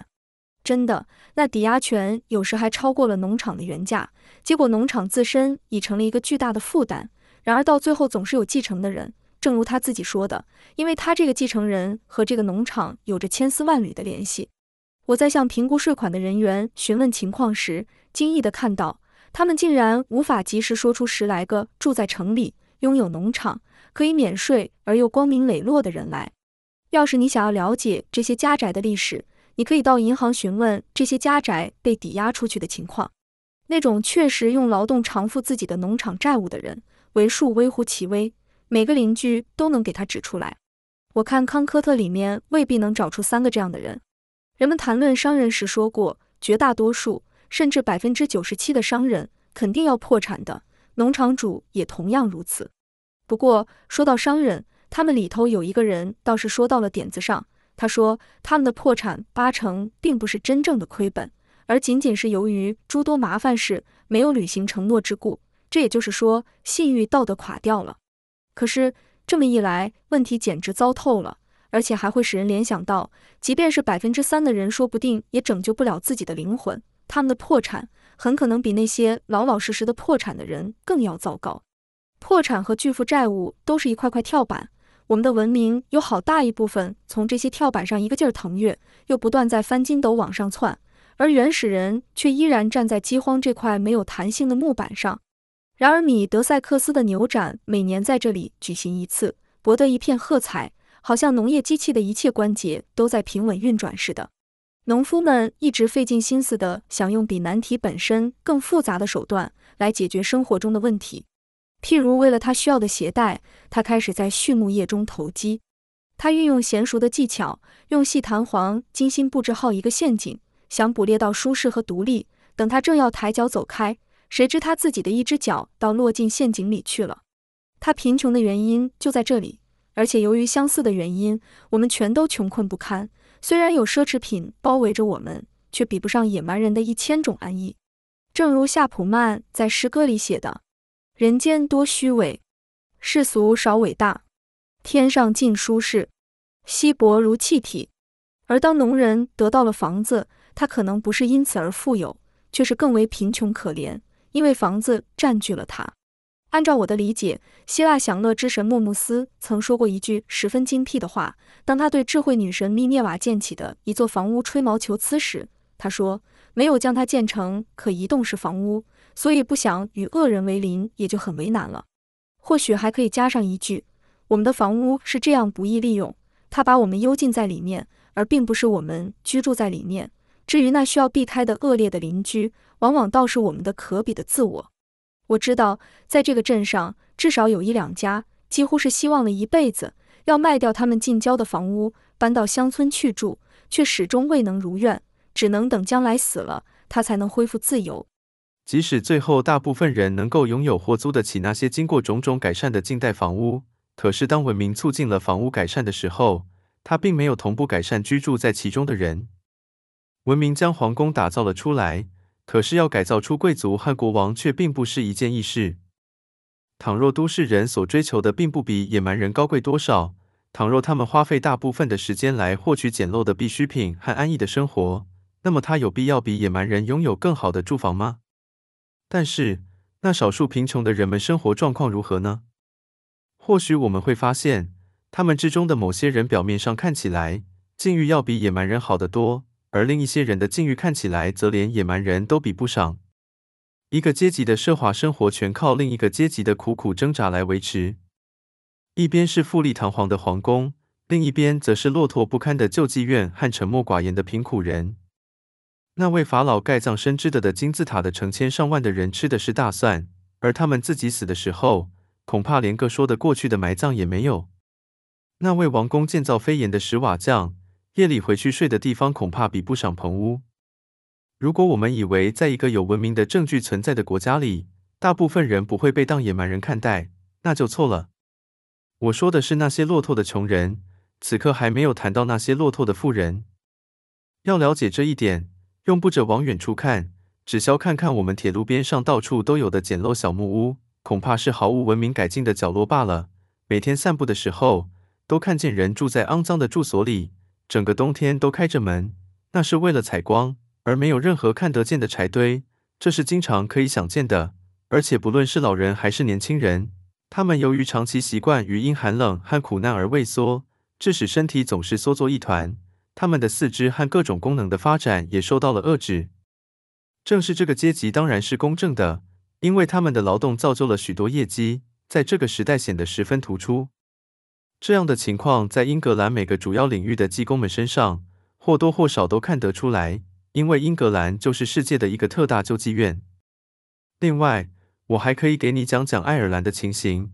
在地图上，它是作为白种人的开拓的而标志的，将爱尔兰人的身体条件与北美洲的印第安人或者南海岛民或者任何尚未与文明人接触而导致堕落的野蛮人相互比较吧。我毫不怀疑。这些野蛮人的统治者与一般文明人的统治者是同等英明的，他们的现状只能证明文明还附带着何等的肮脏秽物啊！现在我根本不必提我们的南方诸州的劳动者了，这个国家的主要出品是他们生产的，而他们自己也成了南方株洲的一种主要产品。可是，不往远处扯开去，我只说说那些境遇还算中等的人吧。大部分人好像从来没有认真想过，一座房屋又有什么大不了的？虽然他们不该穷困潦倒，事实上却终身穷困潦倒了，因为他们总奢望有一座跟他们邻居一样的房屋。仿佛你只能穿上裁缝给你裁剪的任何衣服，棕榈叶的帽子或土拨鼠皮制作的软帽，对你来说，穿上就是一种耻辱了。所以你只能对着生活的艰辛不断发表感慨，因为你无力购买一顶皇冠。要建造一座比我们所已经有的更方便、更奢华的房屋是可能的，但大家都承认，我们连已有的房屋都还买不起。难道我们老要研究怎样得到越来越多的东西？而不能有时满足于少弄一点东西呢？难道要那些可尊敬的公民们庄严地用他们的言教和身教来教育年轻人，早在老死以前就制备好若干双多余的皮鞋和若干把雨伞，以及空空的客房来招待不存在的客人吗？我们的家具为什么不能像阿拉伯人或印第安人那样的简单呢？我们把民族的救星尊称为天上的信使，给人类带来神灵礼物的使者。当我想到他们的时候，我想来想去，想不出他们的足跟后面会有仆役随从，会有什么满载着时尚家具的车辆。如果我同意下面这种说法，那会怎么样呢？那不是一种奇怪的同意吗？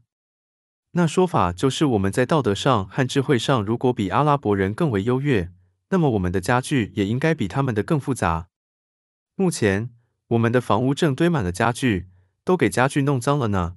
一位好主妇宁愿把大部分家具扫入垃圾堆，也不愿让早上的工作放着不做。早上的工作呵，在微红色的曙光中，在慢浓的音乐里，世界上的人该做什么样的早晨的工作呢？我桌上有三块石灰石，非得天天服侍他们不可，真叫我震惊。我头脑中的灰尘还来不及服侍呢，赶快嫌恶的把它们扔出窗子去。你想？我怎么配有一个有家具的房屋呢？我宁可坐在露天，因为草叶之上没有灰尘，除非是人类已经玷辱过了的地方。骄奢淫逸之人摆显出时髦花样，而成群结队的人却趋之若鹜。那些所谓在最豪华的旅馆里停下来过夜的旅游者，很快就觉察到这一点，因为旅馆的老板们把他当成萨达纳帕鲁斯。要是他听凭他们去奉承摆布，无需多久，便会弄得男子汉的气概荡然无存。我认为我们在火车车厢里总是喜欢把钱更多的花在奢侈的设施上，而不是花在安全和方便上。结果预示着没有了安全和便利，车厢反倒变成一个时髦的客厅，装备着长沙发、软垫凳、遮阳棚以及一百件别的东方用具。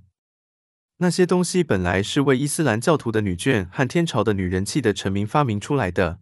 新英格兰的美国人要是知道那些东西的名字，就应该害羞，而我们却把他们带到我们西方来。我宁愿坐在一个南瓜上，厮守一个大南瓜，也不想争抢一个天鹅绒垫子。我宁愿坐拥一辆牛车来去自由，也不愿意乘坐一辆想入非非的游览列车飞向天堂，一路上呼吸着污浊的空气。在蛮荒时代，人们生活极其简单，而且赤身裸体。那至少有一个好处，他依然是大自然中的匆匆过客。他吃饱睡足，便可起身四处游荡了。可不是魔，他居住在苍天的帐篷之中，或是穿行过峡谷，或是涉足于平原，或是攀登上高山之巅。可是，叹啊，人类已经成为他们的工具的工具了。独立自然的，饥饿了就采果实吃的人，已经变成一个农夫。而在树荫下歇立的人已经变成一个管家。我们不再在夜间露营，我们安居在大地上，忘记了天空。我们信奉基督教，不过当它是一种改良农业的方法。我们已经为这个世界建造了家庭宅地，接下去要建造的便是家庭坟墓了。最好的艺术品是表现人类力图从这种状况下解放出来的斗争，但是我们的艺术效果只不过使这种卑微的状况变得舒适些。而更高一层的状况却被置诸脑后。在这个村子里，美术作品实际上没有立足之的。就算有什么作品已经传下来了，我们的生活、我们的房子和街市，也没法给它配置合适的底座。我们这儿连挂一张画的钉子都没有，要装圣人或英雄的半身像的台架也没有。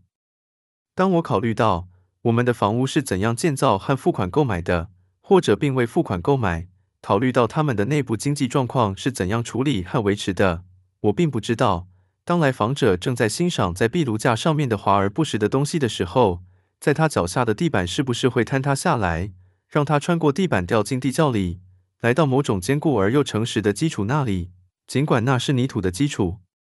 我不能不看到，这种所谓富有和文雅的生活是一种向上跳跃的东西，而我怎么也无法欣赏点缀其间的艺术。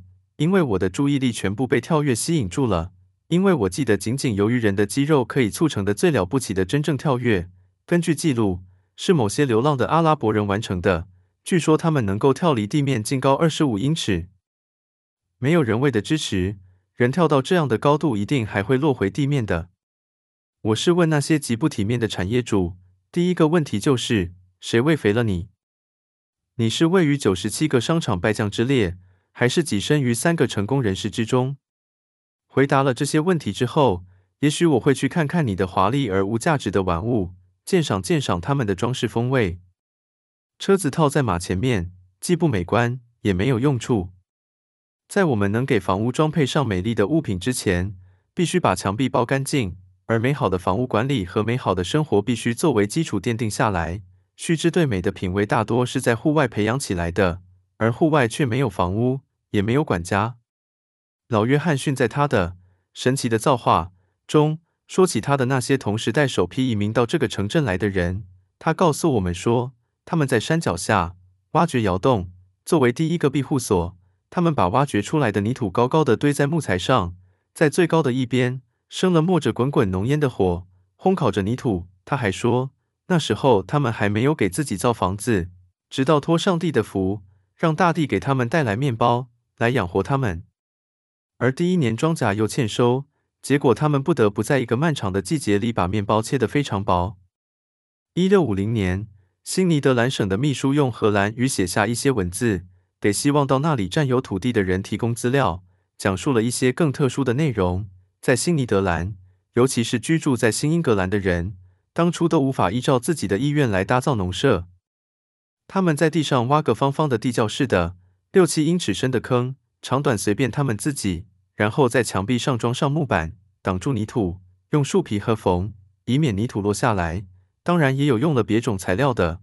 他们给这个地窖铺上厚厚的木板，用护壁板在顶上装修天花板，搭起一个用原木做成的屋顶，再用树皮或绿草皮盖在上面。这一来，他们便可在这些干燥而暖和的屋子里和全家人住上两年、三年。四年，地窖里头还按照家庭人口多少分隔成一些小小单间，这也是不难理解的。在这些殖民地开始的时候，新英格兰的有钱人和显要们就是以这种方式开始建他们最初的住房。这是由于两个原因：首先，不为修建住房浪费时间，造成下一季粮食不够吃；其次，不让他们从祖国招来的大批穷苦劳动人民感到泄气。三四年之后。当本地已经适应了农业生活，他们再造漂亮的房屋，花在上面的钱数以千计。我们的祖辈采取这个做法，可以看出他们起码是非常谨慎的。他们的原则似乎以满足最紧迫的急需为第一。而现在，我们最紧迫的急需满足了没有呢？一想到要给自己置办一座豪宅，我终会断了这念头。老实说，因为这乡村之地还没有融入人类文化的氛围之中。我们还不得不将精神面包切得更薄，比我们先辈省吃面粉还要节省。这倒不是说一切建筑的装饰甚至可以在最初的阶段里完全忽略掉，而是说可以把我们房屋里和我们生活有联系的部分搞得美一点，就像贝壳的内壁那样，但千万不能搞得过分的美。可是，哎呀呀，我曾经走进一两栋这种房屋，所以知道他们内部装修成个什么样子。今天。我们固然还没有退化到再去住窑洞，或者住棚屋，或者去穿兽皮，但是接受人类的发明和工业提供的，也是来之不易的种种好处，那当然是再好不过了。在这样一个住宅区，木板和木瓦、石灰和砖与合适的洞穴，或者整根的原木，或者数量充足的树皮，或者甚至粘土和平整的石块相比较，要更便宜，也更容易获得。我讲这样的话是言之有据的，因为不论在理论上还是在实践上，我都熟悉这方面的材料。只要我们再多用心一点，我们就可利用这些材料，使我们比任何时候都富裕，并使得文明真正成为我们的福气。文明之人，就是更有经验、更有智慧的野蛮人而已。不过，还是抓紧交代一下我自己的试验吧。一八四五年三月末，我借来一把斧头，走进华尔腾湖边的树林里，到达我准备建造房子的地方附近，就开始砍伐一些箭矢似的、高耸入云而还树林不大的白松来做我的建筑材料。最初，如果不想东借西借，这是一件很难办到的事，但这也许还是唯一的妙法，而且还可以让你的朋友们对你的事业发生兴趣。斧头的主人在他出手借给我的时候，说他是他的掌上明珠。然而，当我归还他时，斧头变得比以前锋利多了。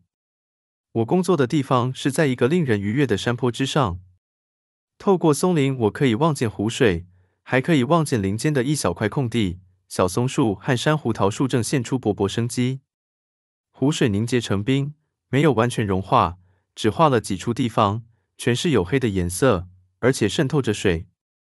我在那里工作的几天之内，还飘过几阵小雪，但当我回家去的途中，出来走到铁道上的时候，在大部分的地方，它那黄沙的一直延伸过去，闪烁在蒙蒙的大气中，而铁轨也在春天的阳光下发光了。我听到云雀、小翁和别的鸟雀都到了，来和我们一块儿开始过这新的一年。这是愉快的春日，在这些日子里，人们不惬意的冬天正和冻土一样的在解冻。而处于蛰伏状态的生命也开始舒展自己的躯体。有一天，我的斧头从柄上脱落下来，我砍了一段碧绿的山胡桃树，制作楔子，用石块把楔子嵌入斧头眼儿，稍后连柄带斧一块儿浸泡在湖水里，以便木头发长。这时，我看见有一条花蛇窜入水中。我在那里待了多久的时间，它就在湖底待了多久的时间，或许不止一刻钟，显然并无不便之处。这也许是因为他尚未从蛰伏状态完全摆脱出来。我于是想到，出于同样的原因，人们也许还滞留在他们目前低级和原始的状态中吧。但是，倘若他们感受到了春天无处不在，万物欣欣向荣，那么他们必然会更上一层楼，提升到更高级、更精致的生命层上。我在霜天的清晨，曾经在途中看见一些蛇，它们的蛇身还有一部分仍旧麻木而僵硬。正等待着阳光来唤醒。四月一日下了雨，冰融化了。这天的大半个早晨是雾蒙蒙的。我听到一只狮群的孤儿摸索在湖上，迷途似的哀鸣着，像是雾的精灵一样。我这样好几天继续从事伐木、砍削木料，还有门柱和船木，全都用的我这把狭小的斧头。我并没有那么多可宣告世人的思想，或像诗书满腹的人的思想。我只是心之所至，信口吟成。人们津津乐道，飘飘然四处招摇，繁华的艺术，科学的奇妙，越来越沉迷的奇迹淫巧。只有这风来了又去了。我把主材砍成六英寸见方，大部分的门柱只削两面，船木和的板木则只削一面，让它们既可以像锯过的木材一样直，又更为坚实。每个木头都小心地在上面开了榫眼，或在树头处劈出个榫头。因为这时我已经借到了一些其他的工具。我在树林里度过的白昼时间不是很长，我常常带着面包、奶油当午餐。正午时分，坐在我砍下来的碧绿松树枝丫上，读读原来包装面包、奶油的报纸上的新闻，连面包上也散发着松香味，因为我双手给涂上了厚厚一层的松脂。我还没有结束，松树就成了我的朋友，而不是敌人，因为我更熟悉松树了。尽管我已经砍倒了几棵，有时候林中的游荡者被我砍木头的声音吸引过来，隔着我砍下的碎木屑跟我愉快的闲聊一会儿。转眼已是四月中旬，我的屋架已经完工，就可立起来了。我一直在按部就班的工作，并不急于赶工。我已经向在废墟堡铁路做工的爱尔兰人詹姆斯点柯林斯买下了一座小木屋，为的是利用他的木板。詹姆斯·点柯林斯的小屋可说是非常好的。当我去看的时候，他不在家。我在屋外闲逛，起初没有让屋内的人看见，因为那窗子又深又高。屋子很小，有个三角形的尖顶，其他没什么值得一看的。屋子四周积有五英尺高的垃圾，像肥料堆。屋顶是最完整的一部分，虽然给太阳晒得弯弯曲曲，而且很脆。没有门框，门板下有一道中年群鸡乱飞的通道。柯林斯夫人走到门口，请我到里面去看看。鸡群因为我走近了，纷纷跑进屋里。屋子里很黑，地板大部分都很脏，既阴寒又潮湿，容易患疟疾。这里东一块木板，西一块木板，它们都经不起搬动。他点燃一盏灯，给我看看屋顶里边和四壁内墙，还有一直延伸到床底下的地板。他提醒我不要踏进地窖。他的所谓地窖是一种两英尺深的垃圾坑。用他自己的话说，房子的屋顶是好好的木板，四面墙壁是好好的木板，还有一个好好的窗户，其实只是两个方框。进来只有猫儿从这里进出。屋内有一个火炉，一张床和一处可坐的地方。一个就在那里出生的婴儿，一把绸布遮阳伞，一面镀金的镜子，还有一个式样别致的新咖啡摩钉在一块橡木上。这就是我看见的全部了。我们的交易当下就谈妥，因为那时候詹姆斯也回来了。当天晚上我得付四元两角五分，他的在明天早晨五点搬家，可不能再把什么东西卖给别人了。六点钟我可以去占有那小屋。他说。最好是抢在前头到这里，因为可以预料到会有人在地租和燃料方面提出某种不确定但却是完全不公平的要求。他还向我保证说，唯一的麻烦就只有这一个了。六点钟，我在路上就碰到他们一家人，那一大堆东西，床、咖啡豆研磨器、镜子和母鸡，他们的全部家当都在这儿，唯独猫没见到。原来它直奔树林成了野猫。我后来得知。他踩上了一个捕捉土拨鼠的夹子，最终成了一只死猫。就在那天早上，我把小屋拉倒，拔掉钉子，用小车一次次把木板运到湖边，铺在草地上，再让阳光把它们晒成原状。在我沿着小路推车的时候，一只早起的画眉给了我一两声鸣啼。有一个叫派特利克的年轻人幸灾乐祸地告诉我，邻居西里，那是一个爱尔兰人，在我推车的过程中。他把那些还值的、可以用的钉子、U 形钉和大钉装进口袋，然后当我回来的时候，他就站在那里，在那里消磨白天的时光，精神抖擞，满脸春色，对这场破坏漫不经心。正如他所言，因为他没有多少工作可做，他在那里代表着一大群人看景，使得这种似乎微不足道的事情，倒像是特洛伊城的众神在大撤离。我在面南的斜坡上挖好了我的地窖。那是土拨鼠原先挖过地洞的地方，顺着洞向下是漆树和黑莓的根。我一直挖到植物几乎没有痕迹的地方，扩充成六英尺见方、七英尺见深的一个坑，一片优良的沙土。不管什么冬季，马铃薯储存在这里不会冻坏了。地窖的四壁是倾斜的，也没有砌上石块，但太阳是从不会照过来的，因此沙粒还不至于滑落下来。这只不过两小时的工作。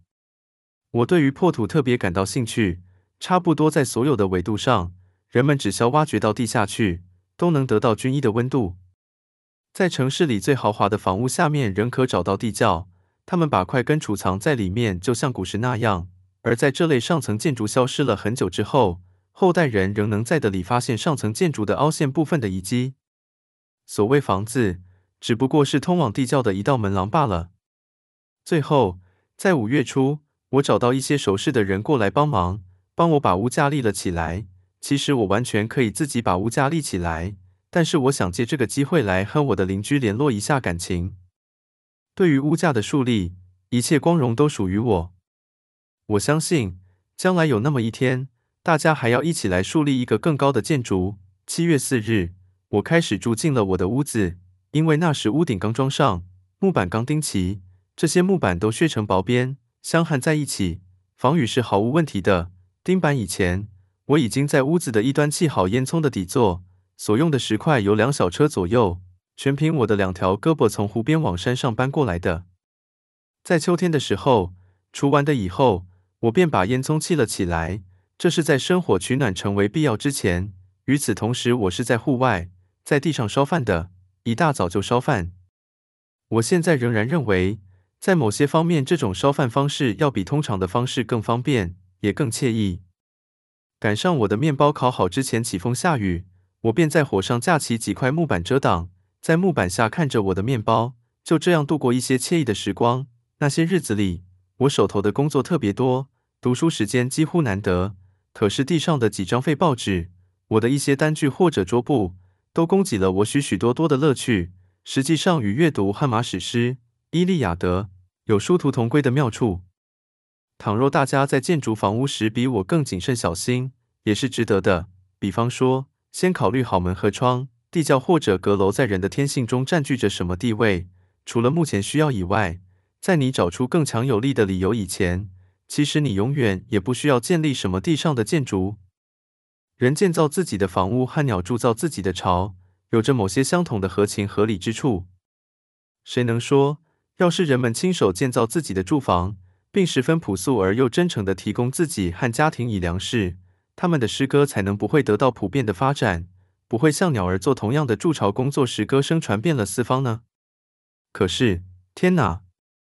我们倒是很像牛犁和杜鹃，它们总是到别的鸟类筑好的窝里去产卵。那叽叽喳喳的刺耳杂讯，让路过的游客听了大为扫兴。难道我们应该永远把建房的乐趣拱手交给木匠吗？在芸芸众生的经验中，建筑的意义等于什么？我走了这么多路，还从来没有碰上谁在从事修建自己的房子这样简单而自然的工作呢。我们同属于一个团体，裁缝不是孤立生存的，他也与其他人发生着或多或少的关联。牧师、商人。农夫也应如此。这种分工要分到什么程度为止？最后有什么结果？毫无疑问，别人也可能会替我思考。不过，并不因此便可认为别人不让我自行思考的做法是可取的。不错，这个国家有称作建筑师的一种人，而我至少听说过有一个建筑师具有这样的一种想法，就是使建筑装饰具备真理的核心，含有必要性，因此产生一种美。仿佛这是一种神灵的启示。从他这观点看来，一切无可挑剔。但是比起一般的艺术爱好者，他也只不过强了一点点。作为建筑学领域里一位多愁善感的改革者，他不是从基础上，而是从飞檐上入手。照他的设想，只不过是琢磨如何以真理为核心装进各种装饰里头。好比每块糖里头实际上都有一颗杏仁或者一颗葛缕子。反正我觉得。没有糖衣的杏仁倒是更加有利于健康，可他并没有想到居民，也就是住在里头的人，如何把房子真正造的里里外外都很好，而让各种装饰顺其自然就得了。但凡有些理性的人都会把装饰当做表面的东西，只是皮毛上的事情。好比乌龟得到了斑点外壳，贝壳动物得到了猪母的光泽，这不等于百老汇的居民和他们的三一教堂签订一份合同吗？不过。一个人与他的房子的风格没有什么太大关系，如同乌龟与它的硬壳没有多大关系一样。一个士兵闲得无聊，也用不着把五夫之勇的确切颜色涂抹在他的旗帜上。敌人会发现他的勇气到底怎么样的。到了冲锋陷阵的时候，他也许脸色灰白了。照我看来，这位建筑师似乎是趴在他的飞檐之上，欲说还休地向那位鲁莽的居住者低声讲解着他的模棱两可的真理。而居住者其实比他懂得更多。我现在所看到的建筑学的美，我了解它是从内部向外面渐渐地生长出来的，是从那住在里面的人的需要和他的性格中生长出来的。住在里面的人是唯一的建筑师。美来自他的不知不觉的真实感和崇高心灵。至于外表，他一点儿没有想到，这样的美如果必然产生的话，那他先已不知不觉地有了生命之美。画家知道。这个国家里面最有趣的住宅，通常是那些贫穷人家毫无装饰的简陋木屋和农舍。住宅是居民的外壳，而使得房屋别具风姿的是居民的生活，而不只是房屋表面上任何别出心裁的装饰。同样有趣的，还有市民建在郊外的那些箱子形状的木屋，他们的生活有如想象一样简单而又随和。他们并没有竭力追求什么住房的风格效果，绝大多数的建筑装饰都是形同虚设。九月间的一场大风，就会如同借来的羽毛一样，通通给曝光了，对住房实体却丝毫无损。地窖里既没有橄榄，又没有美酒的人，就算不懂建筑艺术也无所谓。倘若在文学领域，人们在风格的装饰上同样费尽心思，倘若我们的圣经的建筑师们在圣经的飞檐上花费了和我们的教堂的建筑师们同样多的时间，那会成什么样子？纯文学和艺术学以及他们的教授就是这么造就出来的。的确，几根棍子究竟如何斜搭在他的头上或者脚下，他的箱子状房子涂上什么颜色，人类是很操心的。如果老老实实的讲，人把那些棍子斜搭起来，涂上颜色，是会有一定说法的。但是精神一旦离开肉体，它也就是一种打造自己的棺材的同等材料了，即坟墓的建筑师。而木匠不过是做棺材的人的另一种叫法而已。有人说，在你对生活感到失望，或是麻木不仁时，抓起一把你脚下的泥土，将房子涂抹成土色吧。他说这话时，一定是指他那狭小的屋子吧？那可是他要在里面辞世的屋子啊！抛一个铜币来抉择一下好了。他一定有非常多的闲暇。为什么你要抓起一把泥土来呢？还是用你自己的皮肤颜色来粉刷你的房屋好得多，让它颜色苍白，或者为你修红好了。一个改进村屋建筑风格的创造。等到你找出了我的装饰来，我一定采用它们。在冬天来临之前，我已经把烟囱搭好了，同时把已经防雨的墙壁镶上内板。内板是用尚未长好而又多汁的树皮做的，边缘弯曲，我不得不用木板把它们压直。就这么着。我有了一所严丝密缝、涂抹灰泥的木板房子，七英尺宽，十五英尺长，立柱有八英尺高，一个小阁楼，一间盥洗室，每一边有一个大窗子，两个活动天窗。房子一头有一个大门，大门对过有一个砖砌的壁炉。下面就是我的房子的精确造价，不过并没有把人工费用算在内，因为全都是我自己造成的，因而只算我所使用的材料的通常价格。我所以把清单开列得非常仔细，是因为很少有人说得出自己的房子究竟花费了多少钱，而且即使极少数的人还知道造价，也很难把造价的各种费用说得清楚。木板八点零三五美元，多是旧木板。屋顶和墙板用的旧木板四美元。板条一点二五美元。两扇旧窗带玻璃二点四三美元。一千块旧砖。四美元，两桶石灰，二点四美元，买贵了。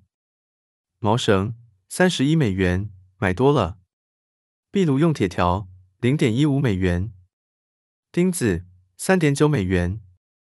铰链和螺丝钉，零点一四美元。门栓，零点一美元。粉笔，零点零一美元。搬运费，一点四美元，大部分自己扛。合计。二十八点一二五美元，所有材料的费用我都列在了上面，除了木料、石头、沙子，后面这些材料我是用在工地上站的盖屋的人应该享受的特权取来的。我另外还搭了一个坯屋，大都是用造了房子之后留下来的材料盖的。我本打算造一栋房子给自己，无论是宏伟还是华丽，都要比康科特大街上任何一栋房子要好，只要它能够像目前的这间使我这样高兴。而且花费也不是很大的话，因此我发现，希望有个栖身之所的学生，完全能够获得一所终生属于自己的房子，而且所耗资金还不如他目前每年的住宿费多呢。倘若说我有点夸大其词，那么我想解释的是，我并不是为自己，而是为人类而夸大。我的短处和前后不一致，并不能影响我言论的真实性。尽管我有不少虚假和伪善之处。那就像康比很难跟麦子分离一样，我和别人一样为此感到遗憾。可是就这件事来说，我还是要自由的呼吸，挺直自己的腰板，这对身心来说都是一种莫大的欣慰。我已决定断断乎不低声下气的变成魔鬼的代理人。我将竭尽全力为真理说一句好话。在剑桥学院，一个学生的房间只比我自己的房子大一点，但是他的房租一年就是三十美元。而公司却享有在一个屋檐下并排建造三十二个房间的好处，居住者则忍受着众多而又嘈杂的邻居的不便，而且还有可能住在四层楼。我不能不想到，倘若在这些方面我们有更真实的智慧的话，那么所需要受的教育就会少一些。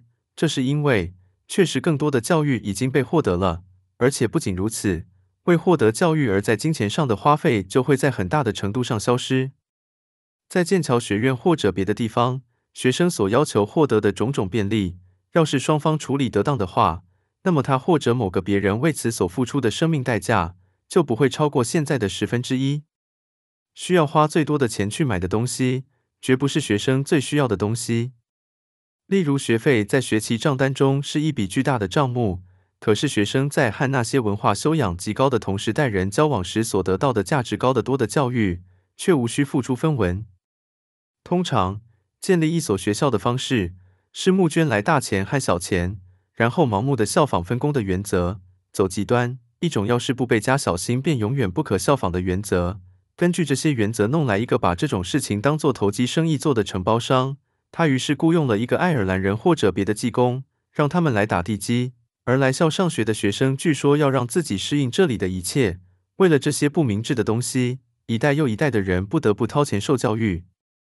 我认为，对于学生或者那些希望从学校中受益的人来说，如果由他们自己来奠基建校，情形会比现在好得多。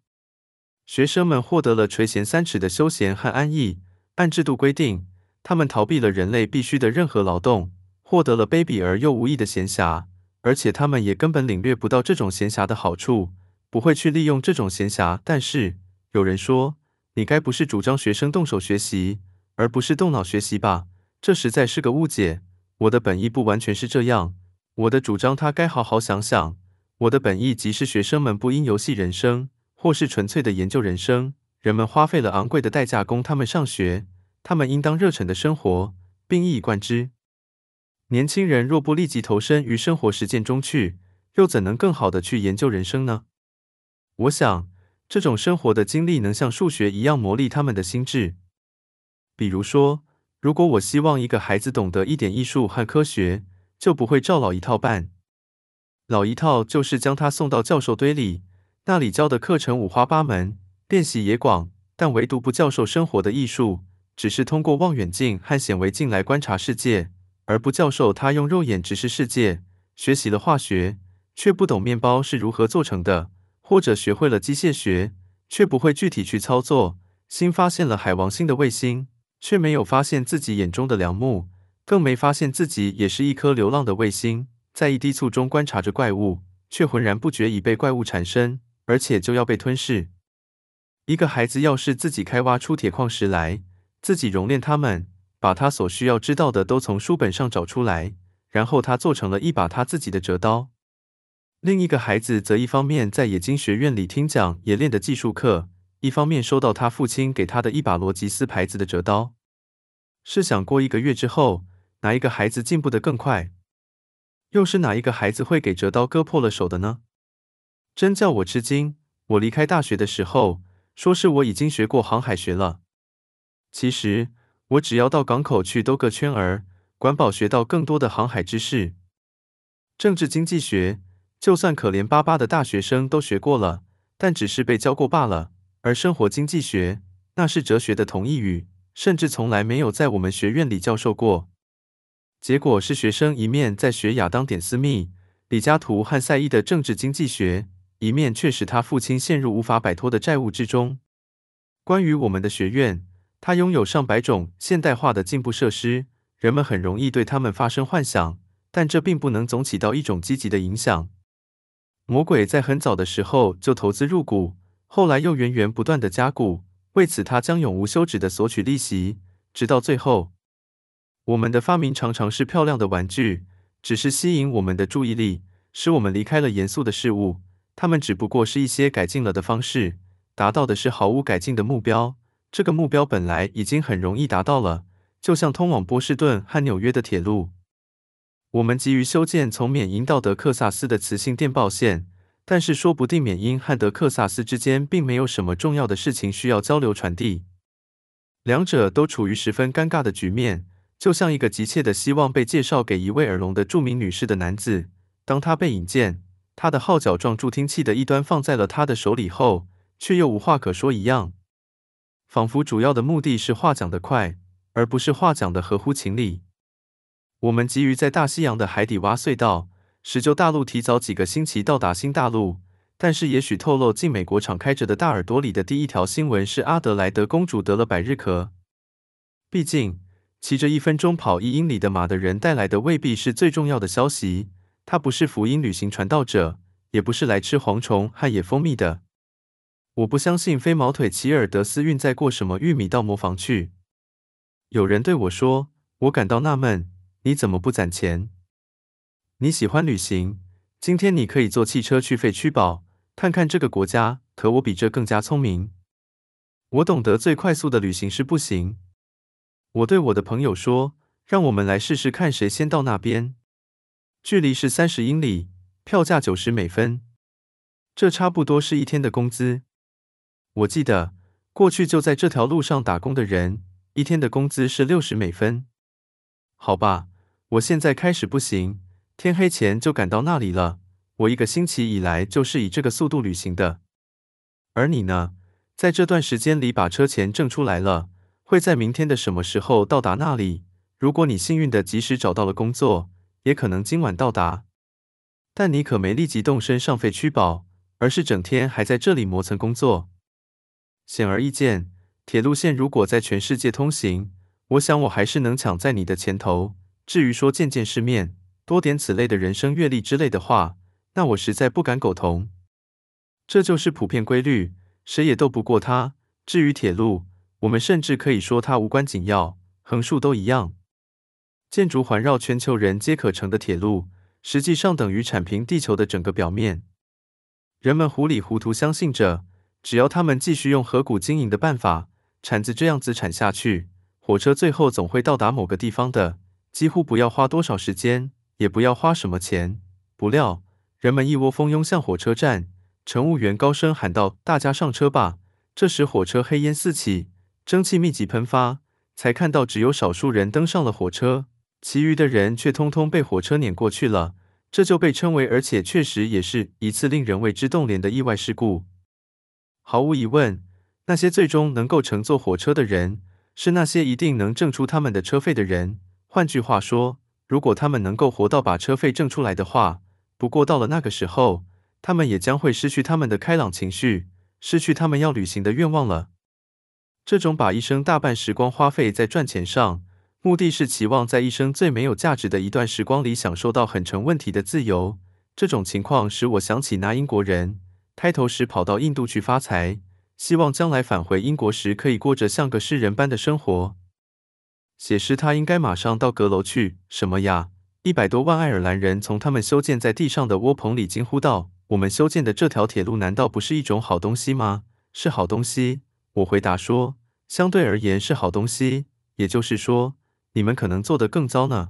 不过，你们作为我的好兄弟，我希望你们能把时间更好的打发掉，别做这种挖脏土的工作。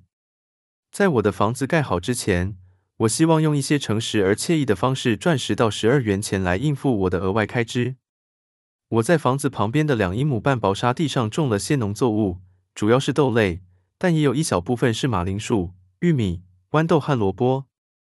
整块的加起来是十一英亩，上面主要长的是松树和山核桃。上一个季节每英亩卖价是八美元八美分。一个农人说：“这的没别的用，只能养吱吱叫的松鼠。”我没有在这块地上施肥，我不是主人，只不过是个合法的定居者。而且也不打算以后再种这么多的的，所以也没有一下子把地都除了。我犁地时，挖掘出了几大堆树根，让我很长时间都不缺柴烧。我因此就留下了几小块处女地。当蚕豆在夏天里长得异常茂盛的时候，是很容易区别它们的。房屋后面那些枯死的卖不掉的树木和湖上漂浮而来的木头，也供给了我其余一部分燃料。我还租了一套马匹犁地。雇了一个短工帮我耕地，虽然仍由我亲自扶犁。我的农场支出，第一季度用在工具、种子、劳务等方面的费用为十四美元七角二分五。玉米种子是人家送给我的，这方面花费的钱微不足道，除非你种的太多。我收割了十二蒲氏耳蚕豆，十八蒲氏耳马铃薯，此外还有些豌豆和甜玉米。黄玉米和萝卜种得太晚，没有收益。我从农场得到的全部收入为二十三点四四美元，扣除支出十四点七二五美元，结余八点一七五美元。除了消费掉的农产品，当时我手头的这份估算单价值四元五角钱，手头的这笔钱用来购买我没有种植的一点龙须菜绰绰有余。通盘考虑起来，也就是说，把一个人的灵魂和今天的重要性考虑进去，那么尽管我的实验用时甚短，而且不只是短暂，还由于转瞬即逝而并不完整，但我仍然相信，这比康科特的任何一位农夫在那一年里做的都更好。第二年。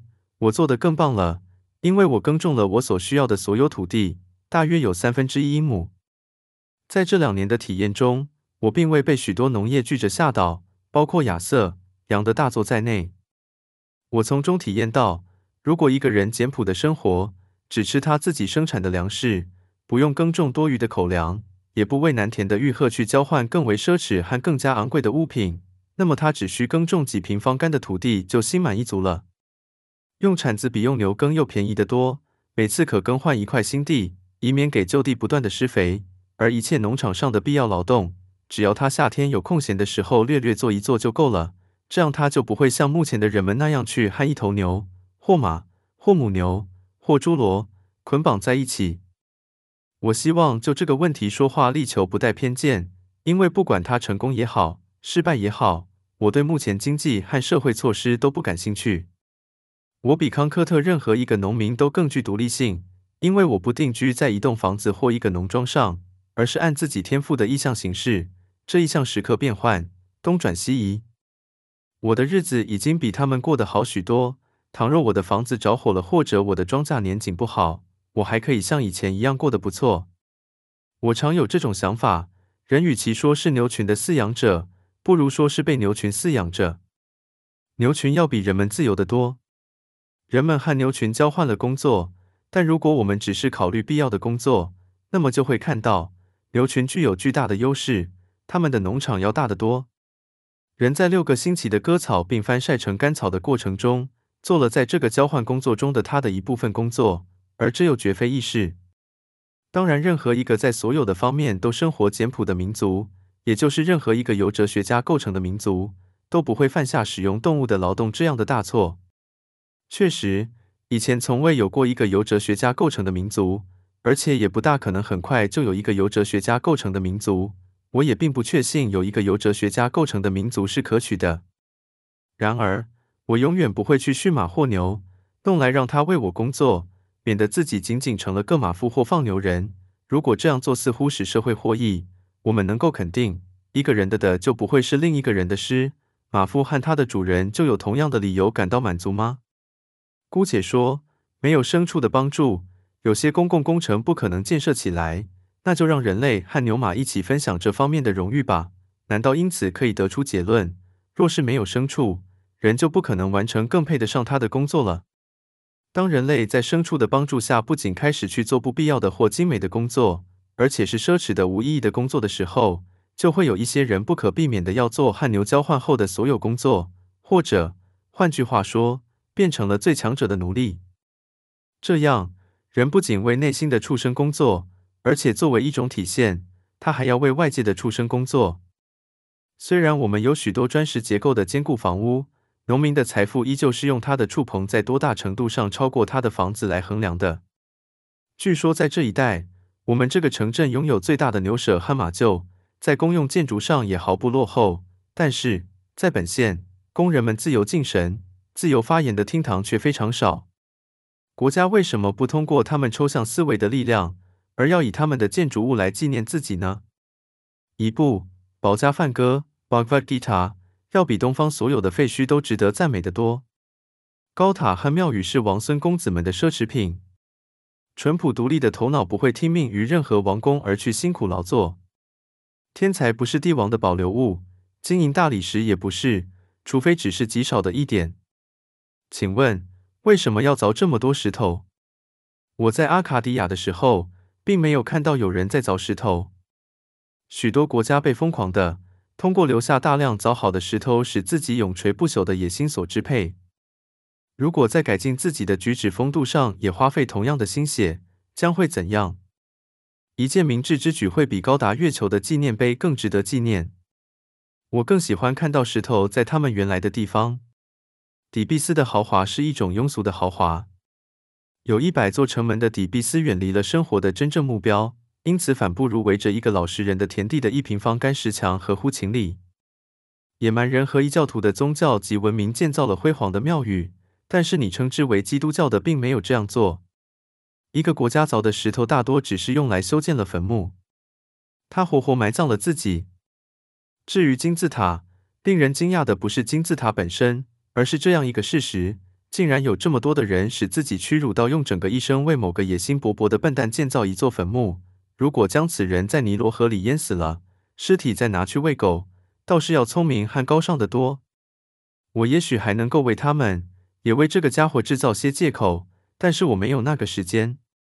至于建造者的宗教信仰和对艺术的热爱，这在全世界都差不多。不论建造的是一所埃及的神庙，还是美国银行大楼，总是代价大于所得。主要的动力是虚荣，辅助的是对大蒜、面包和奶油的热爱。巴尔康先生，一位很有前途的年轻建筑师，在维屈鲁维阿斯之后，用硬铅笔和直尺画了一张设计图，交给了杜布森父子采石公司。在开始三十个世纪的灭世之时，人类却开始仰视他。你们的那些高塔和纪念碑啊！城里有过一个疯子要挖掘一条通到中国去的隧道，觉得这样深，据说他已经听到中国茶壶和烧开水的响声了。可是，我想我绝不会跃出我的长轨而去赞美他的那个窟窿的。许多人关心着东方和西方的那些纪念碑，要知道是谁造的。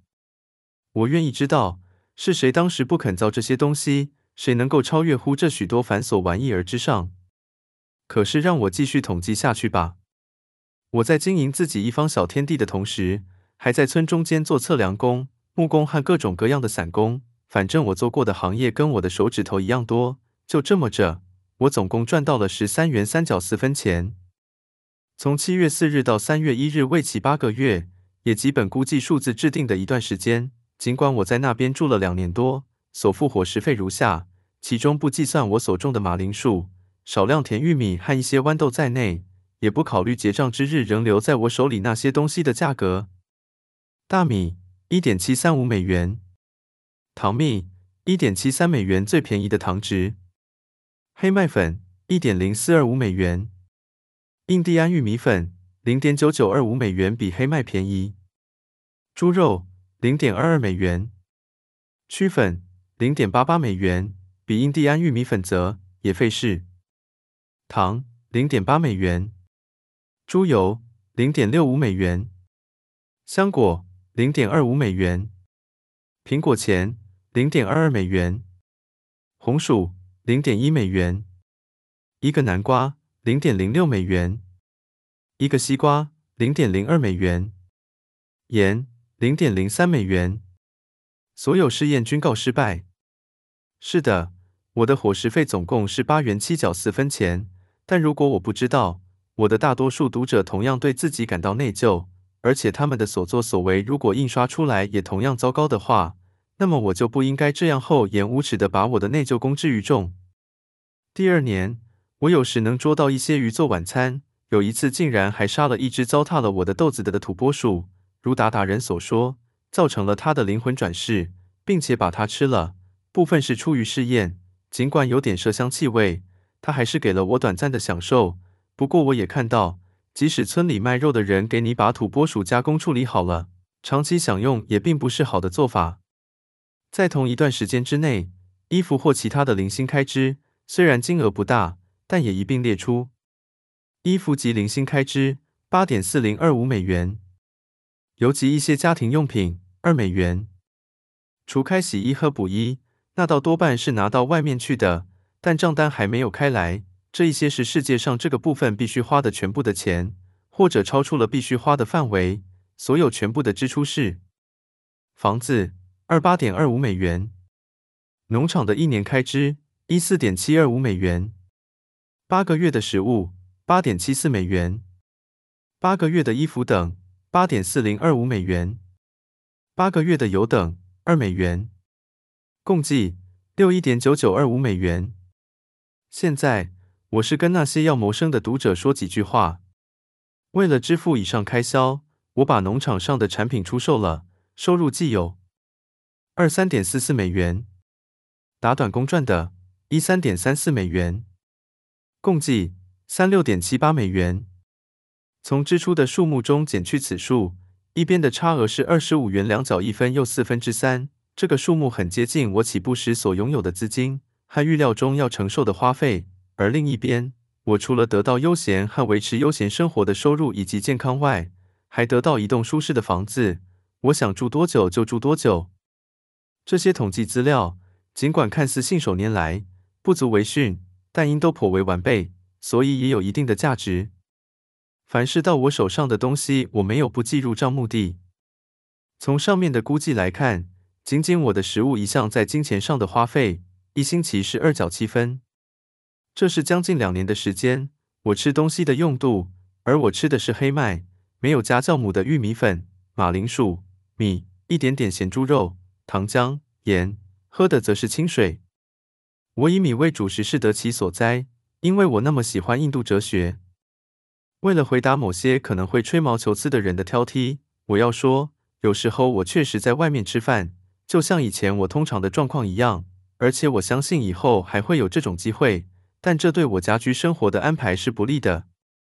不过，出外吃饭虽然是一种常见的情况，却一点也不影响我的统计的正确性。我从两年的经历中领会到，即使在这个维度上，获得一个人必需的食物也不费什么麻烦，方便得令人难以置信。一个人可以像动物一样饮食简单，但却保持健康和力量。我曾经只用我玉米田里拔来的马齿苋，拉丁文为 Portulaca oleracea。煮了，加了点盐，做了一餐。这一餐令我倍感满意。我把它的拉丁文名字写下来，是因为这个名字很有味道。请问，在和平时期，在平常的中午时分，煮上足够数量的甜嫩玉米，加上盐，一个有理智的人得到这样的鲜餐，还要求什么呢？即便我多少变出些花样，那也只是屈从于胃口的要求，并非为了健康。而人竟然会有挨饿的遭遇，但这不是由于缺乏必需品，而是由于追求奢侈。我认识一个好女人，她认为她的儿子之所以丧生，是因为他只喝清水的缘故。读者将会意识到，我是从一种经济学的观点来处理这个问题，而不是从一种饮食学的观点来处理这个问题。而且，一个人如果没有一个备货充足的食品贮藏柜的话，是不会贸然尝试我的有节制的饮食的。起初，我只用纯印第安玉米粉与盐来烘焙面包，纯正的乳膏。我在户外搭起的火上烤它们，把它们放在一块薄木板之上，或者放在建造房子时从原木上锯下来的木块上。可是面包经常被熏得有松树的味道。我也尝试过用面粉，但是最后却发现黑麦与印第安玉米粉调制最省事、最美味。在天气寒冷的时候。这样连续不断的烘烤这些小面包是非常有趣的一件事。我小心翼翼地为其翻身，如埃及人孵小鸡一样。它们是我收成的真正的谷类果实，在我看来，具有其他高贵果实同样的芳香。我用布包着它们，能留多久就留多久。我研究了做面包这古老而不可或缺的艺术，请教了能够找得到的权威的典籍，一直追溯到原始时代和最初发明的未经发酵的面包。人类从吃干果和生肉的野蛮时代，第一次进入了吃这种食物的温文尔雅的境界。随着我研究的逐渐深入，通过据认为面团偶然发酸而教给了人们的发酵过程，通过后来的各种发酵措施，直至我读到了美好的、香甜的、有益于健康的面包这个生命的支柱——酵母，有人称之为面包的灵魂。这填满细胞组织的精灵，像祭坛上的火焰。被虔诚地保存至今。我推测，有几瓶珍贵的酵母最早是由五月花号客轮带到了美国，为美国尽到了它的职责。而它的影响仍正在这片大地上升腾、膨胀、扩散，犹如掀起了主食的滔天巨浪。这点酵母是我肃然起敬地从村中拿回屋子的。直到有一天早晨，我暂时忘掉了使用须知，用开水烫了我的酵母。经过这次突发事件。我竟发现酵母也不是非用不可。我的这个发现不是运用了综合法，而是靠分析法得出的结论。自此，我就高高兴兴的索性不用它了。虽然大多数的家庭主妇曾经热忱的劝告我，没有酵母，安全而有益健康的面包是不可能的。年老的人还说我的体力会很快就衰退的。然而，我发现这并不是必须的原料。没有发酵，我也过了一年，我还是生活在活人的土地上。我很高兴，总算用不着口袋里老装着一只瓶子。有时，它砰的一声爆裂了，瓶子里头的东西全给抖落出来，让我好不尴尬啊！省掉了酵母，这样就更简便，品质反而更好。人这种动物比起别的任何动物来更能适应各种气候和各种环境。我也不把任何苏打、酸类或碱放进面包。看上去我似乎是按照马古斯点波西阿斯点加图写于西元前约两个世纪的制作法来做面包的。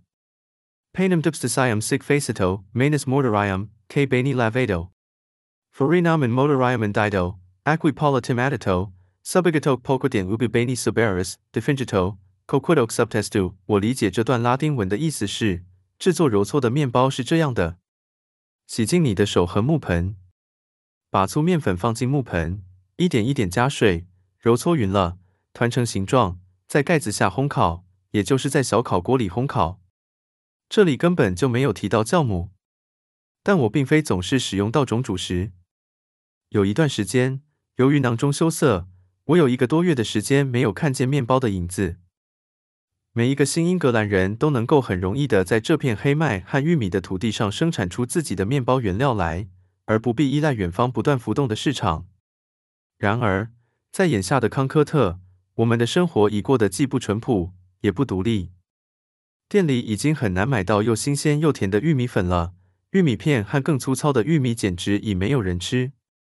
农夫们把自己生产的一大部分谷物喂了牛和猪，另外花了更大的代价到铺子里去买了未必更有益健康的面粉回来。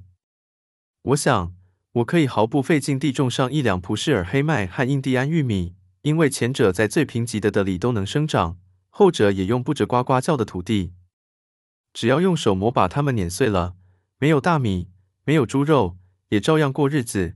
要是我一定要吃点高糖甜食的话，那我凭实验相信自己能用南瓜或甜菜做成非常好的糖浆。我还知道，我只需栽种点枫树，便能很容易得到糖浆。而在这些瓜菜还在生长的时候，我可以用各种代用品来代替我上面提到过的那些东西。因为，正如我们的祖先所歌唱的，我们可以用南瓜、胡桃木和欧洲防风根来做成美酒，来甜蜜我们的嘴唇。末了，说到盐，它是杂货里头的大宗货。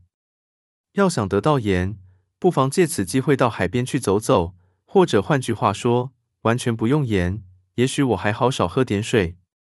我从没有听说过印第安人会煞费苦心的找盐。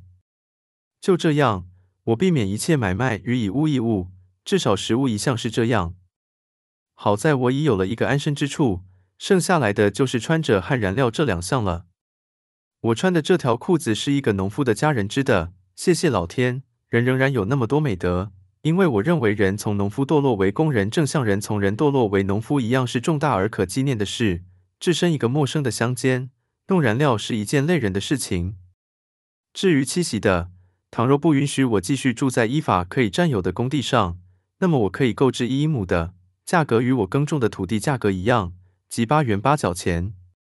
但是实际上，我倒认为我住在这块土地上使它的身价提高了。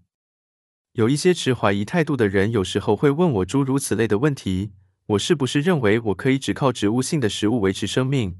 为了立即根绝这个问题，因为根才是信念的所在，我常回答说。我可以靠钉子维持生命。如果他们不能了解这个，则我说的他们也还是不能了解。就我来说，我是喜欢有人去试验这类事情的。我听说有个年轻人，有两个星期他只吃生的老玉米，把他的牙齿用作研磨玉米的石臼。松鼠类的动物就是做这样试验而成功的。人类对这类试验是有兴趣的，不过不少老妇人是无能为力的。还有。得到三分之一遗产的寡妇也会吃惊。我的家具一部分是我自己做的，其余的没花多少钱，但我没有记账，包括一张床、一个桌子、三个凳子，一面直径三英寸的镜子，一把火钳和柴架，一个壶，一个长柄平底锅，一个煎锅，一只勺子，一个洗脸盆，两副刀叉，三个盘，一个杯子，一把吊羹，一个油罐，和一个糖浆缸，还有一盏上了油漆的灯。没有一个人会穷的需要坐在南瓜上。那是的过且过。村子里的阁楼有好多椅子，我都非常喜欢，只要动手去拿，就归我了。家具，感谢上帝，不用家具仓库的帮助，我能坐能站。看到他的家具装在一辆牲口拉的大车上往内地去，只有几个少的可怜的空箱子，暴露在光天化日和众目睽睽之下，除了哲学家。什么人能够不感到羞愧呢？这便是传教士斯包丁的家具。我对着家具左看右看，还是无法断定它到底是属于一个所谓富翁的，还是一个穷人的。它的主人终归像是一身穷酸相。真的，这东西越多，你越穷。每一车都好像是十几座棚屋里的东西。一座棚屋如果是很穷的，这就是十二倍的贫困。你说，为什么我们时常搬家？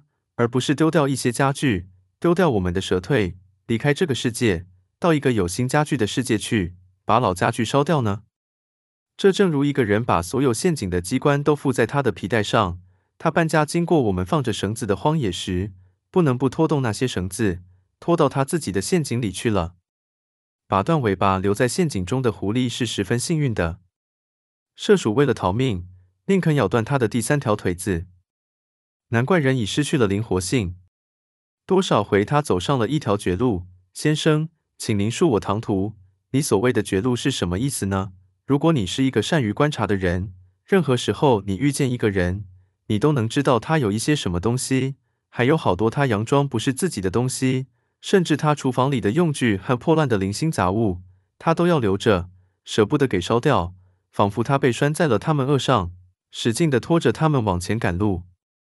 有一个人打从一个接孔或者一道门穿过去，而他身后的一车子家具却穿不过去。我说，此时此刻，这个人就是走上绝路了。我听说有个衣冠楚楚、外表壮硕的人，看上去很自由，万事齐备。没想到他说到自己的家具，不知道有没有保了险。就在这时，我不由得怜悯他。可我拿自己的家具怎么办呢？我可爱的蝴蝶这时被蜘蛛网给缠住了。甚至那些长时间以来似乎并没有什么家具的人，要是你细加盘问，也会发现，在什么人的棚屋里还寄存着他的几件家具。我看今天的英国就像一个老绅士，带着一个巨大的行装旅行，华而不实，长期居家积攒下来的东西，再没有勇气把它们烧掉了。大箱子、小箱子、手提箱和包袱，至少把前三样东西扔掉吧。现今就是一个健康的人。要带着他的床行走也是力不从心。我当然应该忠告一个病人，应该放下他的床而去跑。我曾看见一个移民，他背着一个装有他的所有家当的包袱蹒跚而行，那包袱就像一个从他的颈背长出来的巨大的表皮囊肿。我对他顿生怜悯之心，而这并不是因为那是他的一切家当，而是因为他的膝带那么多的东西。如果我需要拽着我的兽夹，我会注意这是个很轻的夹子。不会夹住我的致命部位，但是也许最聪明的办法是永远不要把自己的爪子伸进去。我顺便说一下，我也不花什么钱去买窗帘，因为除了太阳、月亮，我不需要把什么偷窥的人挡在窗户外面。我也愿意他们来看看我。月亮不会使我的牛奶发酸，或使我的肉发臭；太阳也不会损害我的家具，或使我的地毯褪色。如果我有时发现这位朋友太热情了，我觉得退避到那些大自然所提供的窗帘后面去，在经济上更加划得来。何必在我的家庭账单之中又添上一项窗帘呢？有一位夫人有一次要送我一张蹭鞋垫，可是我屋内找不到地方给她，也没有时间在屋内屋外打扫它。我没有接受，我宁可在我门前的草地上擦拭我的脚底。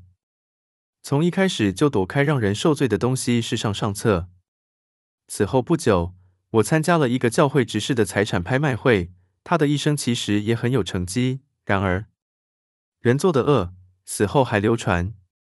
照例，大部分是从他父亲的时代开始就积累的中看不中用的废物。其中还有一条钱絛虫。现在，这些东西躺在他家的阁楼和别些尘封的洞窟中，已经半个世纪之久，还没有被烧掉呢。岂止没有付之一炬，或者说火化销毁掉，如今还拿过来拍卖。换句话说，让他们的生命得以延续下去。邻居聚集在一起看这些家具，把它们全都买走，小心谨慎地运到他们的阁楼和尘封的肮脏房子里，就堆在那里，直至他们的家产结算清楚，这些家具才又再一次搬出门。人死万事休，一些野蛮民族的风俗，我们因袭下来也许不无益处。因为他们至少每年在外表上脱一层皮，过一次关。他们对事物有观念，不管他们有没有在实际中实行。威廉点八全描述了莫克拉斯部落印第安人的习俗，也就是庆祝第一批果实节。倘若我们也庆祝这样一个节日，岂不是好事？当一个镇子庆祝这个节日的时候，他写道：人们已经为自己准备好了新衣服、新的锅碗瓢盆以及其他家用器皿和家具。他们把所有穿旧了的衣服和其他讨厌的东西收拢在一起，彻底清理和打扫房子、广场和整个镇子里的污秽，把这些和剩余的谷物以及其他陈旧的食品堆放在一起，然后点火烧掉。他们吃药，然后禁食三天。此时，镇里的火全部熄灭了。在禁食期间，他们禁止对食欲及任何欲望的满足，然后宣布大赦，一切罪人可以重回镇子。第四天早晨，大祭司钻木取火，在广场上引起新的火来。全镇各家也从这里取得新的纯洁的火种。然后，他们吃新的玉米和果实，唱歌跳舞三天。其后四天，则接待客人，同邻镇来的朋友共同欢乐。而邻镇也是同样准备了和净化了的。墨西哥人每五十二年也进行一次类似的净化活动，他们相信这该是世界结束的时候了。我从未听人说过比这更为前信的祭礼了。祭礼一词字典上是这样定义的：内在心灵魅力的外在的显现。我一点儿都不怀疑，他们这种做法原先是由天意直接传授，虽然他们没有一部像圣经这样的书籍来记述这种启示。五年多来，我一直都靠自己的双手生活。我发觉，一年只要工作六周就足以应付生活费用。整个冬天和大半个夏天。我都在自由而恬静地看书。我曾经全心全意办过学校，但我发现所得利益和支出大抵相等，甚至还入不敷出。因为我必须着装打扮，不必说还不得不按照别人那样来思考和信仰。结果是这一笔生意浪费了我很多时间，得不到便宜。因为我做教师不是为了同胞的利益，而只是出于生存的考虑，结果以失败告终。我也尝试过做生意。但是我发现，要学会经商的窍门，得付出十年的时间。或许到那时，我正被魔鬼拥抱在怀中。实际上，我真正担心的是，到那时我的生意已很兴旺。以前我四处寻找一个谋生之计的时候，由于曾经参照几个朋友的期望而有过一些悲惨的经验，这些经验逼迫我想很多办法，所以我经常认真的想过，我倒不如去拾些浆果过活。这我当然能做到。而且微薄的利润对我来说足够，因为我的最大优点是需要极少。我这样傻傻的想着，这只要很少的资金，而且也不违背我一贯的本性。当我熟悉的那些人毫不犹豫的开始做生意，或找到一份工作，我想我目前的职业倒是他们最羡慕的了。整个夏天漫山遍野的奔跑，一路上随意的拾起面前的浆果来，之后随便的把它们扔哪儿，仿佛在看护阿德麦德斯的羊群。我也曾幻想过，我可以采集些山花野草或是常青藤，用运送干草的车辆把常青藤运给那些喜欢花草树木的村民，甚至还可以运输到城里。但是那时起，我开始明白，商业诅咒他经营的任何事物，就算你经营天堂的福音，也挣脱不了商业对他的所有诅咒。由于我对事物有所偏爱，尤其是格外珍惜自由，还由于我能吃苦，而且总能获得完满成功。所以我不愿把自己的时间花费在求得华丽的地毯或其他优雅的家具，或豪华的厨房、希腊式或哥德式的房屋上。如果有人获取这些东西没有遇到干扰，而且知道获得时如何使用它们，那么我把这种追求让给他们好了。有些人勤劳，似乎为了爱劳动而劳动；也许是因为劳动能使他们不搞出更糟糕的恶作剧来。对这种人，眼下我无话可说。那些不知道有了比现在更多的空闲之后该怎么办的人，我的建议是加倍努力工作，一直做到能够养活自己，取得了自由证书为止。对于我来说，做散工是最自由的，尤其是一年只需工作三四十天就可以解决生计问题。做散工时，太阳一落山，你就可以结束一天的劳动。你可以随意支配自己的时间，去做与劳动不相干的事情，而你的雇主却要费尽心机的劳作，月复一月，年复一年，常年没有休息之时。总之，从信念和经验中，我知道，如果我们要过得单纯而明智，那么在这个地球上维持自己的生存，不是件艰辛的事，而是消遣。正如较为淳朴的民族从事的工作，对于崇尚人造物质的民族只是娱乐而已。一个人要想赚取生活，并不一定要汗流满面，除非他比我容易出汗。我认识的一个年轻人继承了几亩田，有一次他对我说：“如果他有足够的手段的话，他愿意过我一样的生活。”我并不想要任何人采用我的生活方式，因为在他还没有真正搞清楚我的生活是什么样子的时候，我可能又变了，又给自己找了另一种生活方式。再说，我希望在这个世界上有尽量多的不同的人。我希望每个人都能非常小心的去发现并遵循他自己的生活方式，而不是他父亲的，或他母亲的，或他邻居的生活方式。年轻人可以去盖房子，去种田或去航海，唯一重要的是不要去阻碍他想要做的事。我们的聪明仅在于目标的精确上。就像水手或陶奴眼睛紧盯着北极星一样，但是这已经足够指导我们一生的了。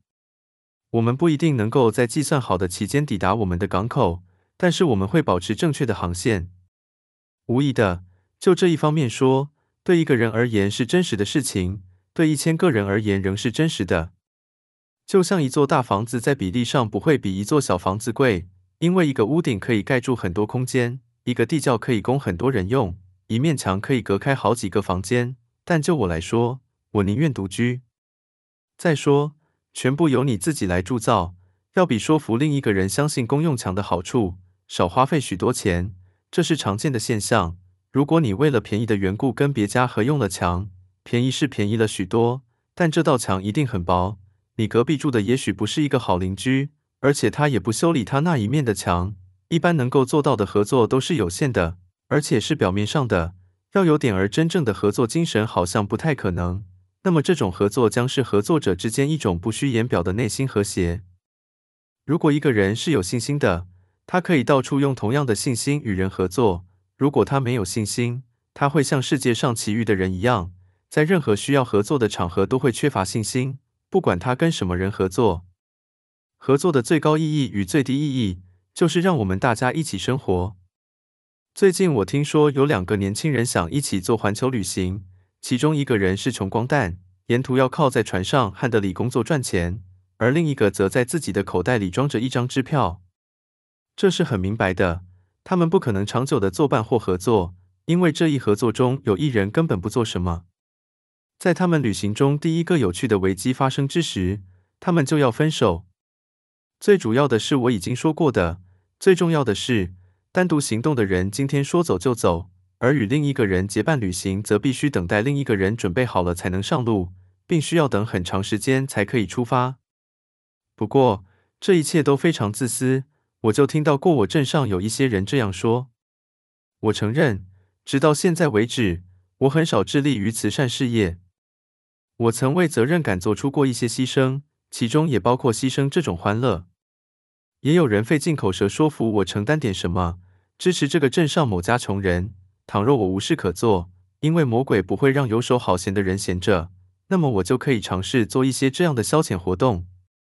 但是每当我想在这方面尝试一下，尝试改变一些穷人的生活，期望他们在各方面都能像我一样的舒适，把他们过上天堂般的生活当做我的义务，甚至我已经向他们提供我的帮助，但是他们全体人仍丝毫不动摇的愿意继续生活在贫困的泥沼中。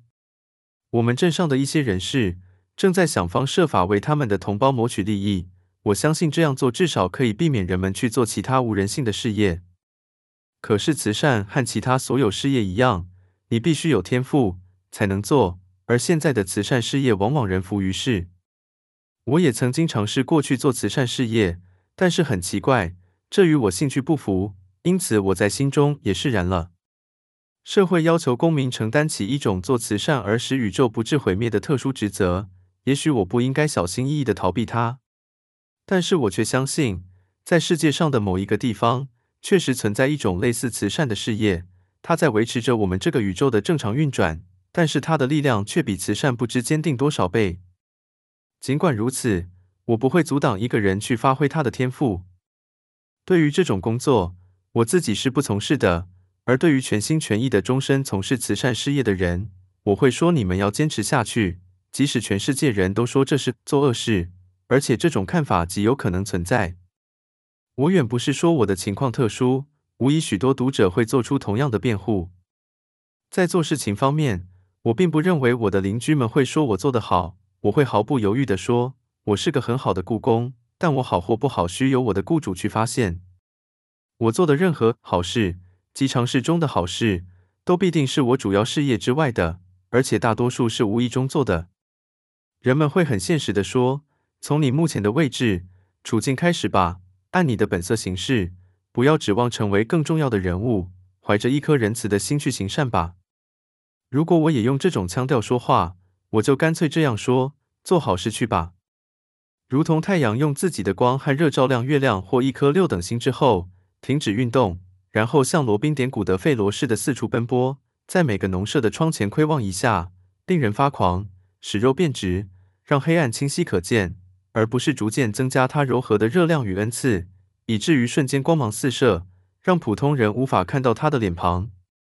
而同时，他绕着世界运行在自己的轨道上，一路行善，或者说，像某个真正的哲学家所发现的，世界绕着他运转，获取他的恩惠。太阳神之子费顿希望用善行来证明他神的血统，驾着太阳战车只走了一天，就冲出了轨道。烧毁了天堂下面街道上的几排房子，还烧焦了地面，让每一个泉眼都枯竭，造出一个撒哈拉大沙漠。直到最后，众神之父朱比特用一道霹雳将他击落于地。因为他的死，太阳神整整一年没有发光。没有任何气味比走了味的行善更难闻的了。那是人的，是神的腐蚀气味。如果我确实知道有人要到我家里来，存心要给我做好事，我就要逃命了，好像我要逃出非洲沙漠中的所谓西蒙风的狂风。它的沙粒塞满了你的嘴巴、耳朵、鼻子和眼睛，直到把你闷死为止。因为我就怕他做的好事做到了我身上，他的毒素混入我的血液中。不行，要是如此，我倒宁可忍受人家在我身上做的坏事，那倒来得自然些。如果我饥饿，而他喂饱了我；如果我寒冷，而他暖和了我。如果我掉在沟中，而他拉起了我，这个人不算好人。我可以找一条纽芬兰的狗给你看，这些他都做得到。慈善并不是那种爱同胞的广义的爱。霍华德固然从他本人那方面来说，无疑是很卓越的、很了不起的，且以善有善报了。可是，比较他说来，如果霍华德们的慈善事业慈善不到我们已经拥有最好的产业的人身上，那么。在我们最值得接受帮助的时候，一百个霍华德对于我们又有什么用处？我从没有听到过任何一个慈善大会曾诚诚恳恳提议过要像我或像我这样的一些人来行善做好事。耶稣会教士已被印第安人所挫败，这些印第安人在被绑住活活烧死之际，竟向行刑者提出了一些新的折磨方式。他们虽然肉体受苦，但并不屈服。有时候，他们对传教士所给予的安慰也无动于衷。你们应该奉行的法则是，行刑时在他们耳边少说规劝之类的话。至于他们如何被折磨致死，倒是他们自己都并不在乎。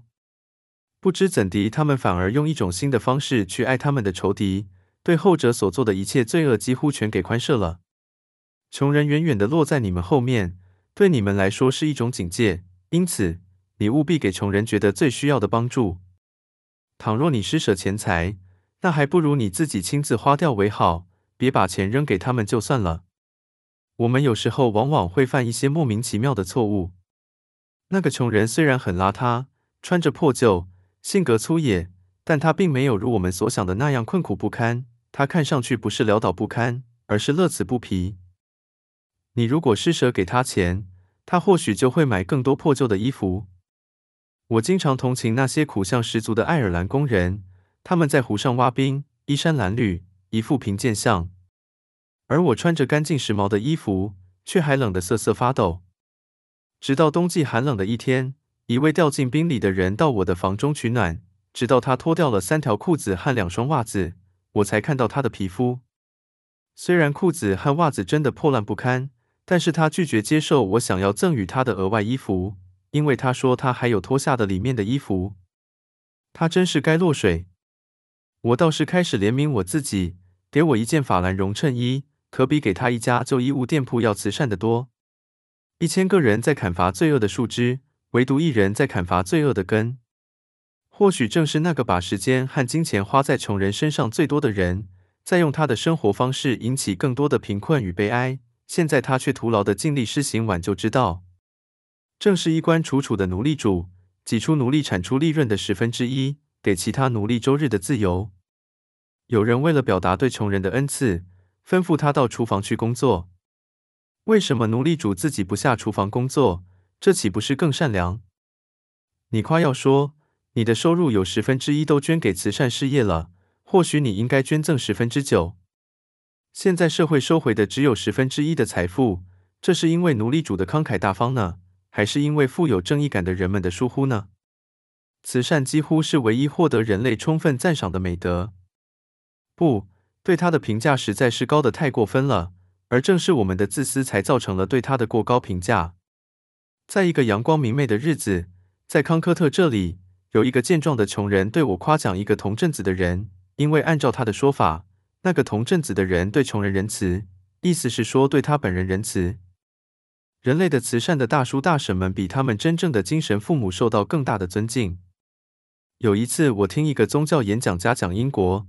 他是一个有学问、有才智的人，述说着英国的科学家、文艺家和政治家莎士比亚、培根、克伦威尔、米尔顿、牛顿等等，跟着就说起英国的基督教英雄来了，好像他的职业一定要求他这样说似的。他把这些英雄提高到所有其他人物之上，称之为伟大人物中的尤其伟大者。他们便是潘、霍华德、弗莱夫人。人人都一定会觉得他在胡说八道。最后三人并不是最好的英国人，也许他们只能算作英国最好的慈善家。我不会从慈善应得的赞扬中减去什么，而只是要求公道的对待所有以自己的工作和生活有益于人类的人。我并不感到一个人的正直和仁慈是其主要的价值，这些原本就应是他的青枝绿叶。那些枝叶，我们将它晒干，制成了草药汤给病人服用，只因它还有卑微的用途。且多为江湖郎中所用，让它鲜花的芳香熏陶着我，让它硕果的美味在我心中交融。他的仁慈不可是一种局部而短期的举动，而是源源不绝的满意。他的施舍无损于他，而成为他的下意识行为。这样的一种善举，包藏了如此之多的罪恶。慈善家没忘了极其频繁地去散发他自己的悲戚，以此来营造缠绕人类的悲戚氛围，还大言不惭地美称为同情心。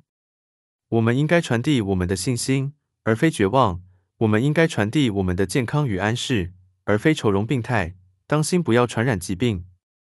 从南部的某个平原传来这痛苦的哭声。在哪一纬度上居住着需要我们播撒光明的异教徒？